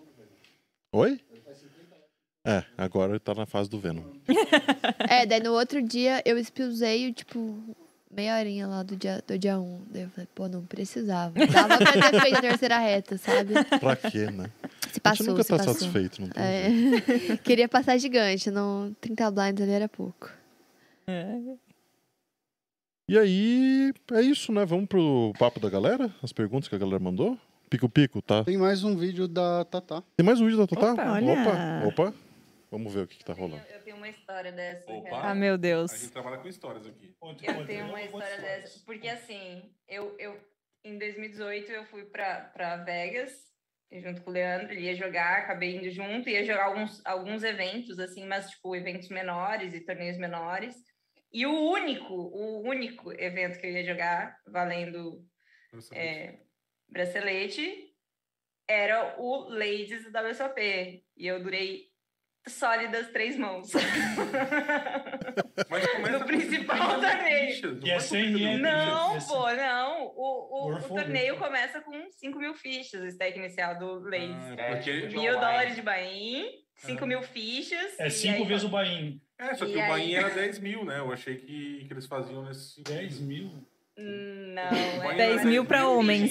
Tem, tem Mil, 90% cara, de o Ladies é mil. O Ladies é mil. Não, é agora aí- que virou assim, né? Não, Ah, é homens, que tinha, homens é que pagam. que- quem quer jogar, homem, eles não podem restringir, né? Então paga, tipo, é, 10 vezes o Bahia e aí pode sentar na mesa. O Sheldib jogou aquele, aquele Jogou. uma vez, né? Não foi ele que jogou fantasiado? Eu não vez sei lá? quem foi, teve uma galera. Eu não sei, eu sei, eu sei que teve uma história também de que bebetaram e tal, e daí o cara perdeu a aposta e foi e registrou no torneio. Mas da- acho que no último ano não teve. Até 2018 tinha, sempre um retardando. Mas depois. 2018 foi o ano que joguei. É, 2019 2018 não não sei. Mas enfim, durei três mãos e caí de rei rei pra Isais. Saiu queimada. Nossa, um pouquinho, Saiu, né? Saiu tranquilo. Atravessou Cara, não o deu tempo pra você ter noção. O Leandro foi me levar no Rio lá. Não deu tempo do Leandro chegar no nosso Putz, hotel. isso é muito triste. Tipo assim, eu caí antes dele chegar em casa. Ele falou, volta.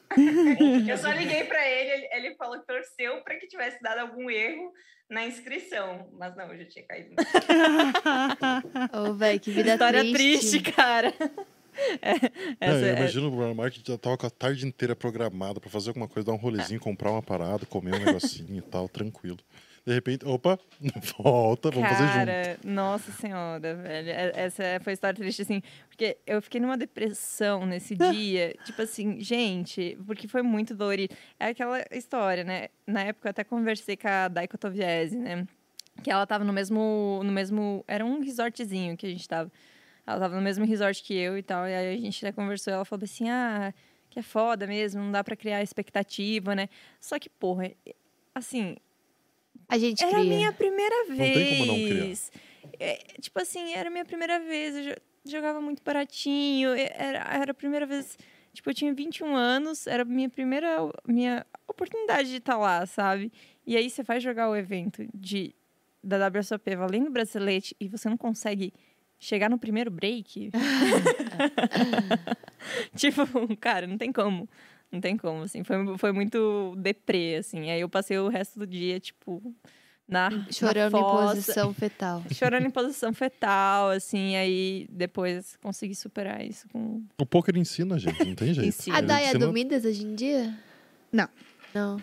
Não, ela não joga pro Midas, mas ela é nossa parceira, assim. Muito tá parceira, sempre é. ali, Eu né, gosto o dela. Apesar de nunca ter trocado ideia com ela. Salve, Dai, saudades. Admiro É. ela. Dai, A dai. Dai tá aqui em Curitiba? Tá, Sim, tá. mora aqui. Gosto dela. Ela é demais mesmo. É muito, é muito É, difícil não gostar da. Dai, cara. Eu não É. conheço ela e gosto. Ela Não é muito conhece? Ela, ela é tão legal que eu Não, conheço de longe, mas não de É perto. que não- agora pensando... Já vi live dela, já vi Eu no não vi a Instagram. Dai mais nos, nos eventos. Nos, últimos eventos que. É que eu também não fui pro BSOP Millions, agora o último não fui, né? Mas pensando agora os eventos que eu fui, os últimos, eu não lembro de ter visto ela. Ela tá ela, numa não, fase ela não mais... tá em live, né? Ela, Ela tá tá muito no- online. Muito uma fase mais low profile É. e tal. Aham. Mas um dia ela vai vir aqui contar tudo pra gente, né, Ai, chama ela pra eu assistir. É, É uma, uma- a gente combinou uma hora É, que ela, ela vai vir. Eu acho que, acho que a Dai tem muito a, a contar, né? Muito. O patrocínio do Pod Poker, que ela trabalhou muito tempo junto, então tem umas histórias aí. E eu, eu lembro uma vez da Dai, até. é, eu encontrei ela uma vez na, no BSOP, era um, um BSOP São Paulo normal. E aí eu lembro que ela tinha perdido as Ais para as Ais.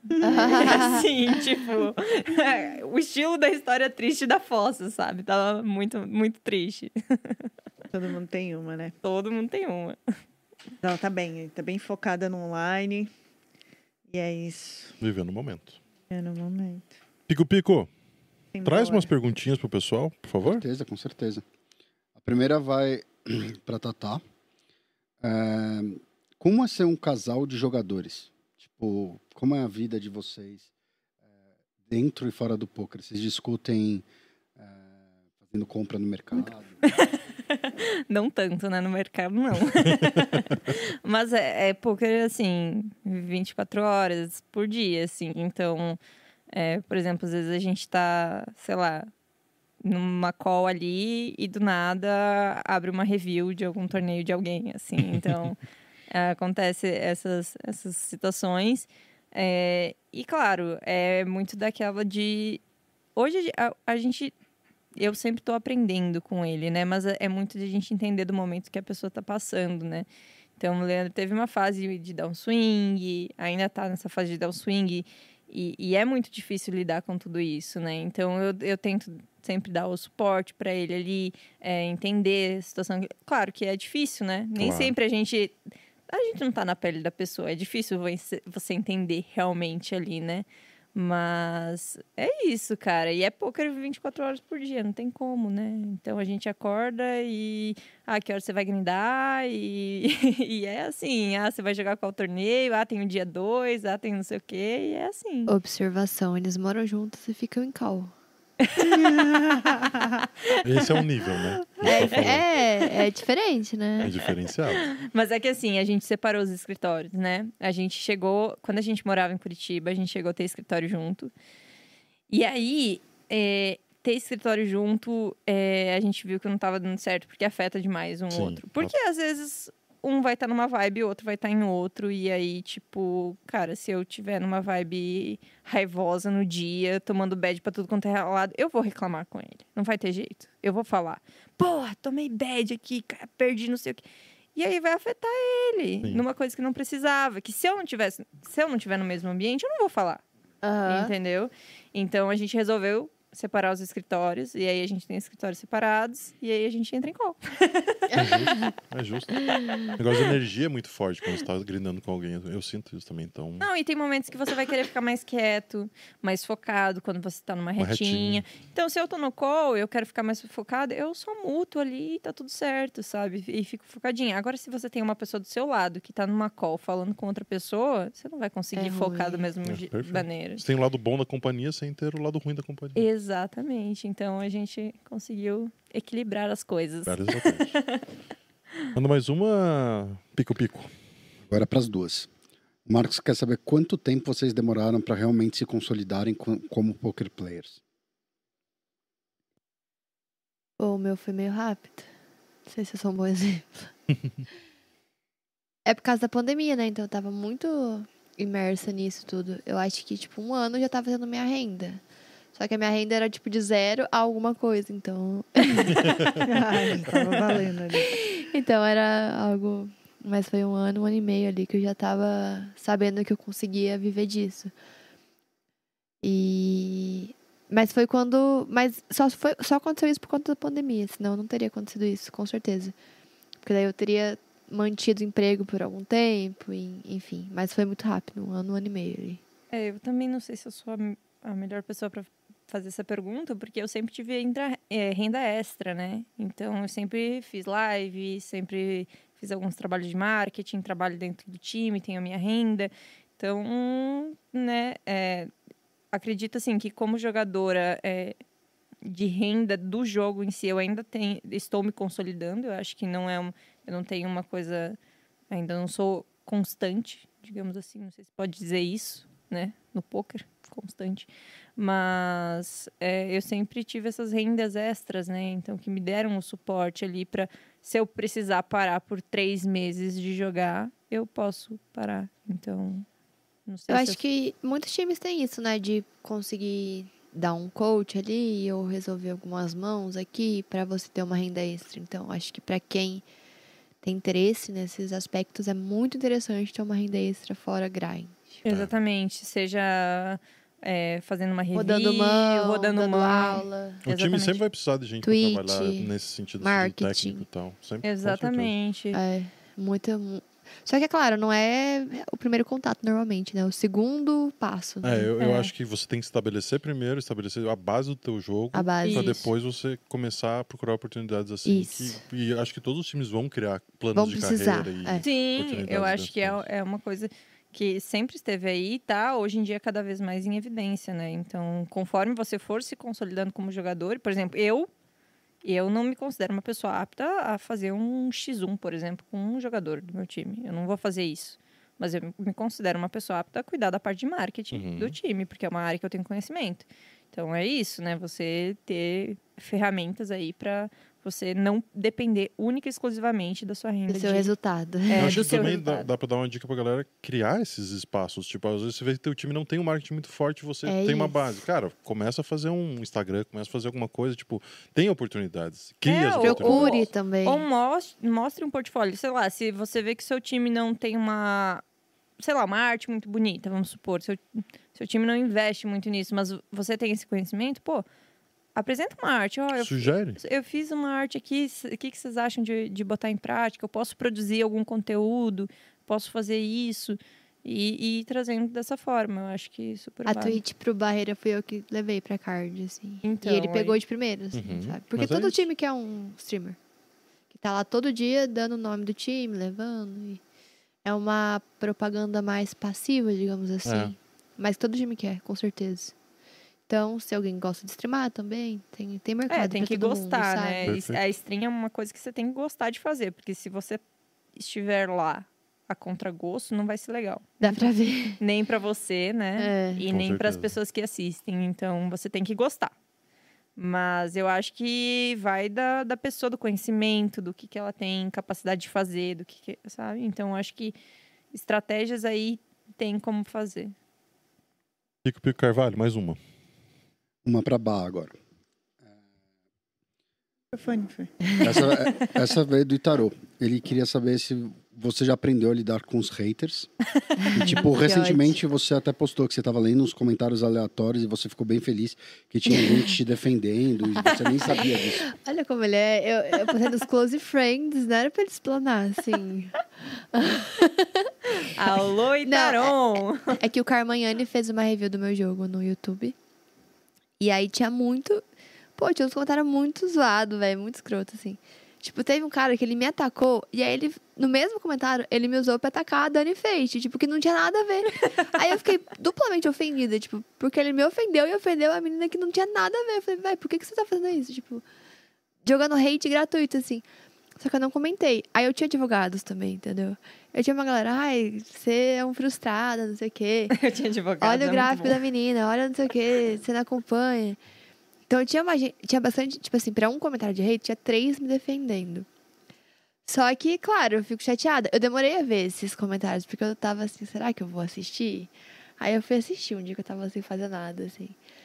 Mas tinha alguns, assim, falando que meu jogo era medíocre, assim, que só com muita runada pra eu ter chegado. Só que é um Engra- cara que nunca.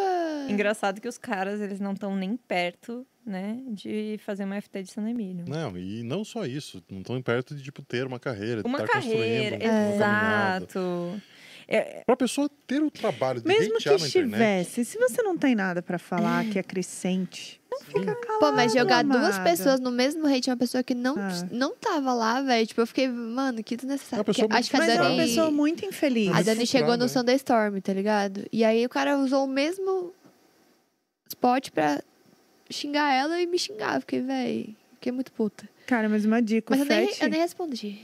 O Fett veio aqui, ele disse que os haters ele ignora de um tanto que eles pararam de aparecer. Aham. Porque não causam nada nele. E às vezes, quando atinge, aí que eles Não, vão. mas eu não respondi, eu só postei nos meus close friends. Eu falei, olha que legal, eu tenho Itarão, hate. Itarão. Aí, aí o Tarô. vem e explana no Eu vou tirar Itarão Tira. Vou. Porra, Itaron. Coloca a gente que a gente guarda segredo, né? Até o programa de fofoca aparecer, não é? É verdade. a gente- a Ixi, gente vai ter programa um de dia a gente Quase que o Itarão quer fazer um programa de fofoca. hein? Eu quero. Fala com o Itarão, fala com o Itarão. Fofoca. Não, o Itarão adoraria. Ele é Põe a gente nesse grupo, por favor.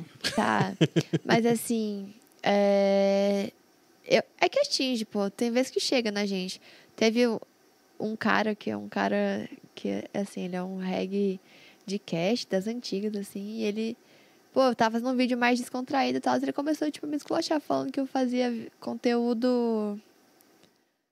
Conteúdo, como é que ele falou? É. Desinformativo, não? É, tipo, eu tava gerando desinformação pro poker, assim, porque eu falei que. Era, era aquele vídeo que eu falei, ah, três motivos pra você apostar. Por valor, por blefe ou pra saber onde tá. Mas ele falou assim que não existe valor ou blefe absoluto antes do River. Mas como Só é que que, pra uma pessoa que tá começando, existe valor ou Exato. blefe, né? é, como é pô. que você vai explicar pra uma pessoa que tá iniciando, tá ligado? E, e a, a pessoa ela não tem nenhum conhecimento sobre comunicação pra chegar e Não, falar e é o público uma... que você quer atingir. Exato, é E iniciante, pô. Claramente é. é. um vídeo pra iniciante. É, você não tá fazendo um vídeo Então. uma average de Obviamente, pra saber onde 50. tá não é um motivo pra apostar. Tipo, aí, véi, esse cara fez um monte de stories me- e não me marcou, assim. Quem me mandou foi outra pessoa. Aí tem umas paradas, assim, mui- muito assim, tipo, véi, não precisava disso. Aí eu falo, véi, faz teu corre, eu faço o meu ali. Mas você não removeu o vídeo. Não. Ah. Mas eu não, eu não repostei ele também. Eu falei, esse cara quer, quer mídia. Eu só, eu só Não, respondi é, ele Biscoiteiro. e não, não, não repostei. Mas é engraçado essa questão do hate, porque eu lembro eh, essa, essa primeira live que eu fiz, que eu cravei na Twitch, que eu falei, inclusive, que, os- que o cara tinha falado que eu tava gosteada, sendo que eu tava ao vivo, com o computador travando, tipo, não tinha a menor possibilidade. Mas é muito doido, porque a, a nossa cabeça funciona de um jeito maluco. Porque tinha um monte de gente torcendo, Elogiando, elogiando, a gente no chat. pega E olha o hater. E tinha É um, e o meu olho foi reto naquele, de um jeito que, que, assim, eu, eu fiquei até brava, porque eu falei bem assim na hora, eu falei bem assim, cara, que gosto, eu não vou nem te responder. Eu falei assim, eu vou focar aqui, galera, eu vou focar aqui, não vou nem olhar o chat, fechei o chat. Falei, eu vou focar aqui. Mas é muito doido, porque parece que puxa o nosso olhar, é, é muito Como doido pode, isso. né? A gente dá mais valor. assim. Assunto para levar para a psicanálise. É, é isso. pra ser tratado. Pico, pico, manda mais um. Tem uma pra tratar aqui. Opa. Você andou dando slow roll numa russa? Quem que tá- mandou essa? Burla. Então, é que eu teve, teve um evento do, do BSAP que eu cravei o Ladies, né? E aí foi contra a Dária, não sei se vocês conhecem a Sim, sim, russa. aham. E aí, a mão, tipo assim, a mão final, é, eu tenho eu tenho dama-dama, só que eu não sei que eu tenho dama-dama. Eu simplesmente, ela, ela vai ao in, reto, e aí eu filo a primeira carta que eu vejo uma dama. E aí eu abro é, a- as cartas assim. Tem o, o Bill atrás de mim, o, Flor, o diretor do BSOP. E eu vou baixando a carta bem devagarzinho, assim, ó. Porque eu quero ver a segunda. E eu vou filando bem devagarzinho, assim. Mas eu demoro, sei lá, um minuto pra afilar a carta. E é um dama-dama, mano. Aí quando eu vejo que é dama-dama, assim, eu vou bem devagarzinho. Quando eu vejo que é dama-dama, eu pá, call. Aí falam que eu dei slow roll, mas não foi slow roll. É que eu filei Você devagarzinho. mas ela sentia que era da mandando. Ela Ela só quis. mandando uma energia ali. dando- Aquela- É. Não, mas o pior é ter segurado, né? Porque. Pois é, geralmente quando eu Depois tô... dessa- Porque eu, eu, eu gosto do slow rollzinho. Você gosta? Eu não tenho coragem. Eu também não. Eu não- gosto. eu Só não que às vezes você vai perder quando você vai no slow roll dama-dama. Então, assim...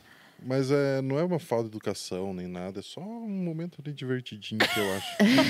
pra me divertir um pouco. Não, mas eu não, eu não dei slow roll, não, tá, gente? Não foi de propósito. Eu tava realmente filando devagarzinho. O Bill tava atrás de mim, ele poderia ter dado punição, se, se É, fosse o né? caso. Verdade. Sim. Ele tava realmente atrás de mim, ele viu que não, não foi de maldade, assim. Mas aí a galera me zoa, né? Porque eu tinha dama-dama. se fosse dama 3, ninguém ia falar nada. porque eu ia foldar. Mas a parada do slow roll também é que, tipo, quando você dá muito slow roll, você vai acabar tomando slow roll. E, tipo, Aham. é, é só você estar ok com tomar slow roll que daí você Ah, pode não, mas daí a gente faz entendeu? aquela note, né? Dá Dá slow. 100% das vezes. Nunca consegui devolver um slow roll. Nunca conseguiu. Não, mas tem vários notes. Uns três ali, vários. Talvez um nick Três. meu que você não conheça pode ser. Eita! É o Zug, certeza. Qual que é seu nick, Zug? No PokerStars é Zug Moraes. Nos outros sites aí tem que se descobrir. Zug Moraes. Ah, a gente não ele joga faz muito. Ele faz Acho que mistério não. dele. É que eu não jogo muito PokerStars hoje em dia também. Eu jogo Ah. quatro torneios por dia no PokerStars. Tá. Só o Bounty 33. Né? É, eu tô lá sempre. Manda a ultiminha aí pra gente, Pico Pico. Para as duas, então. Como que vocês lidam com subida e descida de ABI? Que, que dicas vocês têm? O que que é pico-pico? Ah, foi, foi o primeiro programa que eu inventei. É tipo o Tico e Teco. master eu tinha, eu tinha um programa antigamente que o editor era o Pico Pico. Eu não tinha que. Eu tinha, eu É tipo podia o tique, passar é o. Tico e Teco, né? Isso, é o É Pico o- Pico e o Teco Teco. Ah, tá. é tipo o Tico e Teco. Tá, pico-pico, vou responder o pico-pico. Cara, eu, eu me dei. Eu. Não queria baixar minha reta nessa última downswing, mas eu vi que era o- a forma que eu poderia. que eu teria como melhorar a minha.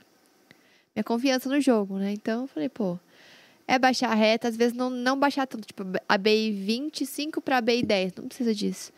Dá pra gente jogar field curto, a gente tem outras estratégias hoje em dia. Aham. Então eu falei, ó, eu falei com meus instrutores, falei qual, qual que, que eu preciso fazer pra voltar a ganhar e tal. Vocês falaram, ó, baixar um pouco a BI, jogar field curto. É isso. E estudar, ver stats, tá tudo ok? Então espero que vai, vai acontecer. Não tá ok? Arruma as stats. Então, claro que eu não queria. Comecei a jogar ali 109, não queria parar de jogar 109. Mas é orgulho, né? E aí baixei e tava acontecendo, assim. Mas a gente tem orgulhinho, orgulhozinho ali, tipo, pô, Argumentos. mas nunca aconteceu de eu ter que voltar a jogar micro, por exemplo. Nunca cheguei nesse, nessa fase, mas agora eu, eu gosto de escutar o que alguém que é mais. Tem mais. é, sabe mais que eu, pode me dizer que já passou por essa fase, pode me, me ajudar. Escutar quem tem mais experiência. É isso. Eu acho que eu não tenho problema nenhum, assim, até às vezes o Burla fica brabo comigo, assim, tipo, pô, você podia jogar um pouco mais caro. Mas, tipo, se eu, eu- É que eu sou muito instável é, da cabeça mesmo, emocionalmente falando. Então, cara, se eu não tô bem, foda-se, vou jogar. Se tiver que jogar o 55, eu vou jogar o 100, tá ligado? Vou jogar, foda-se. Então, acho que eu não tenho esse problema, assim, ne- nesse, nesse quesito. Legal, massa. Bo- boas perguntas aí tivemos hoje. Aham. É, vamos fazer agora o nosso momento HU. O momento Tá. HU é basicamente um bate-volta. Então, Tá. tipo, a gente vai falar uma palavra. Ping-pong de Maria Gabriela. curtam? A gente vai falar uma palavra e vocês respondem com a primeira coisa que vier na cabeça. Pode ser uma eu palavra, uma frase. Vai ao banheiro primeiro. Vai, vai. Eu Então acho que- faz com ela? Não, a gente, a A gente gente dá uma espera. segurada. A gente A gente espera. dá uma apertadinha na Não tem mais nenhuma pergunta, não, assim, pra gente. Vamos lá. É, Você hoje. f- Você continuou streamando, né? Sim, eu Só- faço, eu faço live só no, No Poker Poker com com Farinha. farinha.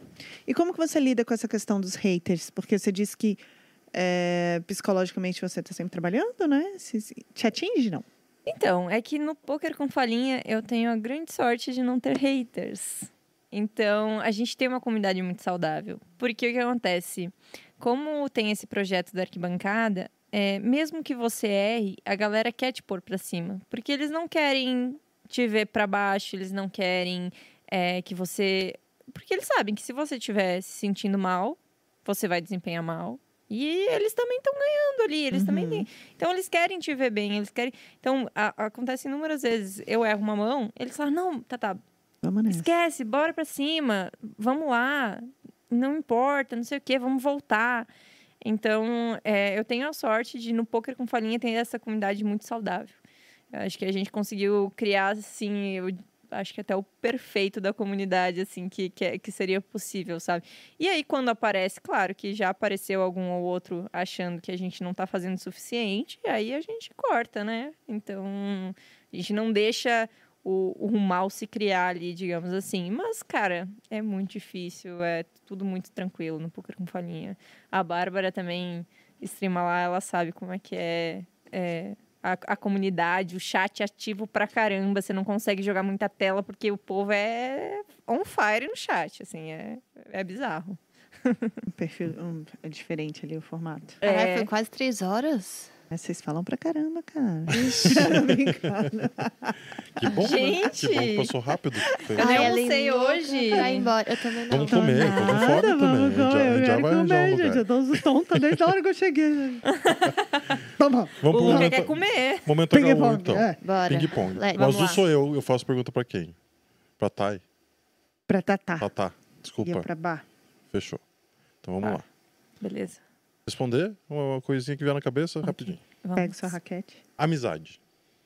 Amizade? Isa.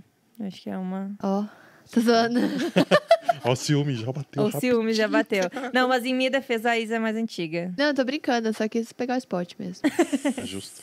Mas a, a- é que a, a Isa, a gente se conhece há muito tempo, assim, desde a época de dealer. É então, jogo rápido. e é- Desculpa. Cara, vocês têm que apresentar. Já, já tem um... A gente vai criar um podcast. Desculpa. Vou criar um podcast no canal da Bárbara. Eu e ela. Vai. No canal dela. Solta. Sunday Miriam. Sonho. Poker com falinha. Ai. É amor. Card Room. Ah. Começo de tudo. Forza Poker Team. Hoje minha vida, né? Taekwondo. Acho que história é. Ai, é difícil definir uma coisa só. História, vai. Cachorrinhos. Minha vida, não tem como. Vida também. Pô, bem criativo aqui, né? Comida favorita. Hum, acho que isso- japa. Sushi. Bebida favorita. Vinho. Vinho. Por que você não falou vinho? Ué, porque você falou cerveja. Por que você Ah, falou eu- cerveja? Ah, eu Porque quis eu te gosto de acompanhar. cerveja. Por que Ué, você não falou vinho? porque eu quis acompanhar ela. Oh. Twitch. Oportunidade. Ah, fala dela. Surf. Ai, é... Vida, né? Tipo, me sinto viva com a, com a água. É a terceira vida dela. Ai, mas não Três é. vidas em uma só. Nossa, cara, não Ela soltou- brincando, eu tô Ela soltou um brincando. me sinto viva depois. Que eu É, não tem como. Você entra na água, a energia. Ai, gente, não tem. É só, só quem surfa pra não, não acredito que você entender. perguntar isso. velho. Eita, Grave. grave. É pra mim? Ou é, é pra, pra mim? você. Ou... Mau caratismo. Tá, calma, preciso pensar. Ela queria responder essa quando ela chegou É aqui. verdade. Ainda bem. Eu não consigo formular uma resposta. Deu pane no sistema. Desnecessário. Pô, eu acho que é quem tenta passar a perna nos outros, assim, e tal, e... Acho que o Midas é um time bom caráter. Pô, é- não, agora, claro, é, é a última? Não. Não. Ah, tá, eu ia falar, do, eu ia falar bem de vocês, É bate. ba- é, é, É, então depois é eu falo. ping-pong. É bate e volta. Eu vou- eu- eu- vinho no eu vou lugar de- de cerveja. Eu vou devolver, né? Que ela me cortou. Isso. É Justíssimo, ping-pong. justíssimo. Um Isso. sonho. Um sonho. Jogar o, M- o de, de Las Vegas. Blablacar. Pô, só você vive uma vez, você tem que estar no lugar às sete da noite. Como é que eu ia fazer pra estar no... Gente, eles estão me julgando porque eu vim de Londrina pra cá de Blablacar. Tem cinco Blablacars, o último deu Jamais. certo. É ping-pong. Necessário. Um filme. Um filme. Vida. Vida. ah, não. Um- é, Alice no País das Maravilhas, né? Eu amo Ah, esse tem filme. tatuagem. O meu braço inteiro é fechado. Eu amo esse filme. Uma música. Ave Maria, eu vou saber agora. Um rap. Pode ser um cantor? Pode. Sente a luz. Vocês conhecem? Tá. Não. Uma inspiração. É, o Leandro. Ah, burla. Não, mas deixa eu. Posso me defender? Solteiro Rapidinho. não tem um Rapidinho. minuto de paz. É. É que, cara, ele me inspira muito, assim. Não tem como. A, a garra e a dedicação que ele tem. Cara, não tem como eu, eu falar outro nome aqui. Porque eu não tô na, na, eu não conheço a vida de outra pessoa, eu conheço a vida dele. E eu sei o quanto ele é dedicado, esforçado e o quanto, o quanto ele faz. Então, não tem como ser outra pessoa. Solta a palma, solta a palma. Vegas. Ai, meu outro sonho, né? Já falei sonho também. Vou ficar contando aqui também. Dois sonhos, Dois sonhos. dois sonhos. Eu três vidas, ela dois sonhos. É, Saúde mental. Importantíssimo. Prioridade. E é acompanhamento bom. psicológico. Faz toda a diferença, né? Faz a gente se conhecer. Eu acho que todo mundo tem que fazer psico- é, terapia, só que a gente só procura quando a gente tá na, na fossa. Leandro Burla- Burlamark. Vida. Amor. Vida. Quarta vida. Amor. Amizade, Bah. É... Assim, eu tenho amigas muito antigas do Taekwondo e amizades assim, de longa data e que eu consigo dividir tudo. E eu encontrei na Isa e na Thalia. Isso, assim, é muito recente, é muito fofinho, sério. Hum. E, pô, eu fico muito. Eu falo, gente, eu tenho amigas que jogam poker e que estão no mesmo corre que eu, assim. E eu fico, mano, eu tenho amigas que jogam poker. eu sempre quis ter amigas que jogam poker. É isso. É isso. Sou eu? Ah, sou eu, né? Família. Família é minha mãe, né? Minha mãe foi tudo. Foi pai, foi mãe, foi tudo. Disciplina. Ai, tá difícil. Disciplina? Pô, acho que é necessário pra gente conquistar o que a gente quer, né? É, Bárbara. Cara, coração. Acho a- que é a melhor palavra que define ela é coração. E a Thalia? Ah, mas você copiou o que eu ia falar. Não, mas ela é Vida. muito. Ela é muito, pô, ajuda as pessoas, assim, nem se importa, assim, tal. Coração. Coração, vai, coração. Ah. Oh. Ó, ó, Assim, ó o os corte. carinhosos. Olha o corte aqui. Quer ver então? Isa. É. Isa. Agora eu quero ver esse coração ficar aí. Isa, eu acho que a palavra que define a Isa é força de vontade. A Isa é hardcore. Ela bota uma coisa na cabeça dela, filho, esquece. Eu também devo responder essa? Eu sou muito fã dela, né? Tipo, ídola, assim. E vamos lá. Então, manda. Era eu, mas tudo bem. Era você? Era você, desculpa. tá. Ah, Na, ve- na verdade, ela te pulou, né? É, não, mas Ah, você me pulou, tá... Zu. É, não, tá... Não, então manda você. Esse HU aqui tá bem louco Tá- hoje, tá- né? Não tá muito HU, né? Cada um tá falando o que quer. na hora Tá, que vamos quer. finalizar. Vai, vida, Vai. fala. Um recado pra Thalia do passado. Confia. Confia que vai dar certo. E um recado pra Bá do futuro. Acho que aproveitar todas as oportunidades que vão surgir, saber selecionar as pessoas que estão com você. Importantíssimo. É. Que é isso. Pegar as, pegar as, as oportunidades. Falando até torto agora. Quê? Lembra do nome? E fecha com a de sempre. Ah, sim. Manda você de sempre. Não. E agora, cada uma de vocês, um recado para gerações que estão surgindo aí. Pode ser do poker, pode ser para vida, respeito, qualquer coisa. O que, que vocês falariam para essa galera que tá chegando agora? Pode ser pras meninas. Pode ser para as meninas. Pô, quando eu comecei, eu tinha muita. Eu tinha poucas meninas pra me inspirar, assim, sabe? E acho que hoje vendo que tem muito mais. Tipo, claro, eu sei que eu inspiro algumas as meninas também, mas tem Isa, tem Lali de antes, tem Cacons, tem Bruna. Então, assim, a gente pode e a gente deve tomar o espaço que é nosso e deixar cada vez mais confortável para as próximas, sabe? Eu acho que é isso que a gente pode fazer. E realmente eu acho que esse é um dos meus legados assim no poker, sabe? Realmente trazer meninas, mostrar que é possível, mostrar que a gente é igual a todos, todo mundo que joga poker. E se inspirando e se dedicando vai acontecer, sim. Não importa, não é porque eu sou mulher que eu vou chegar em tal lugar. Eu vou ter que me dedicar igual ou mais. Então, acho que é isso. Eu acho que eu é, é confiar em, em si mesmo, né? Porque é, o poker tá aí, as oportunidades estão aí, você tem que confiar em você, trabalhar e se dedicar para chegar lá.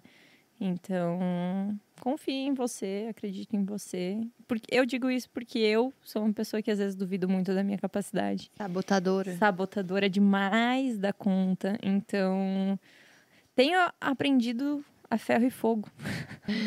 então não faço como eu. Confie em você. E, muito obrigado. Falaram bonito, hein? Vamos encerrar agradecendo ao Midas Team, que está com as inscrições abertas no www.midasteam.com.br. Então, siga a gente nas redes sociais também no arroba MidasPokerTeam. E aproveitar para falar de novo da Midazué. Assim que eu cheguei, estava meio acelerada ali, sofrendo com o Luca. Mas você que ainda não conhece a loja da coroa mais querida do Brasil, acessa lá www.midasue.store. Conheça as peças, vem coleção nova por aí. Aproveita e já segue a gente no Instagram também, arroba midaswear.store. E dá uma olhada no Instagram das meninas, que elas ganharam, ganharam Vamos algumas um coisinhas recebidos. hoje. Então, ó, prometeram recebidos. Amanhã, amanhã de manhã a gente posta os, os recebidos. Tudo, Ó, tudo. Então já acompanha as peças delas. Não, hoje não. E vocês podem adquirir de vocês também. www.midasweb.store. Para parcerias aqui no nosso podcast, então se você gosta do nosso projeto e quer continuar apoiando para que a gente continue fazendo esse conteúdo para vocês, papo de coroa oficial, arroba gmail.com. Entre em contato para colocar a marca nessa testa maravilhosa que vocês estão vendo aqui. Siga a gente no Instagram. O meu é arroba ellen.nfreitas e o dele é arroba zugmorais. As redes dos convidados, o espaço para vocês O meu tá deixarem. aqui, ó, arroba Thalia Vivian. Eu é Bárbara Kemi Underline. Twitch. Twitch, a minha tá aposentada, né? Mas segue lá no Poker com Falinha, oficial, que eu tô toda quarta-feira lá. Essa não, porque eu tô aqui, né? Então amanhã eu não vou streamar. Questões óbvias. Logística. Logística. É, arroba Baakemi, que é o meu nick no PokerStars também. Baakemi. Aqui. A gente encerra esse nosso papo com a nossa lembrancinha.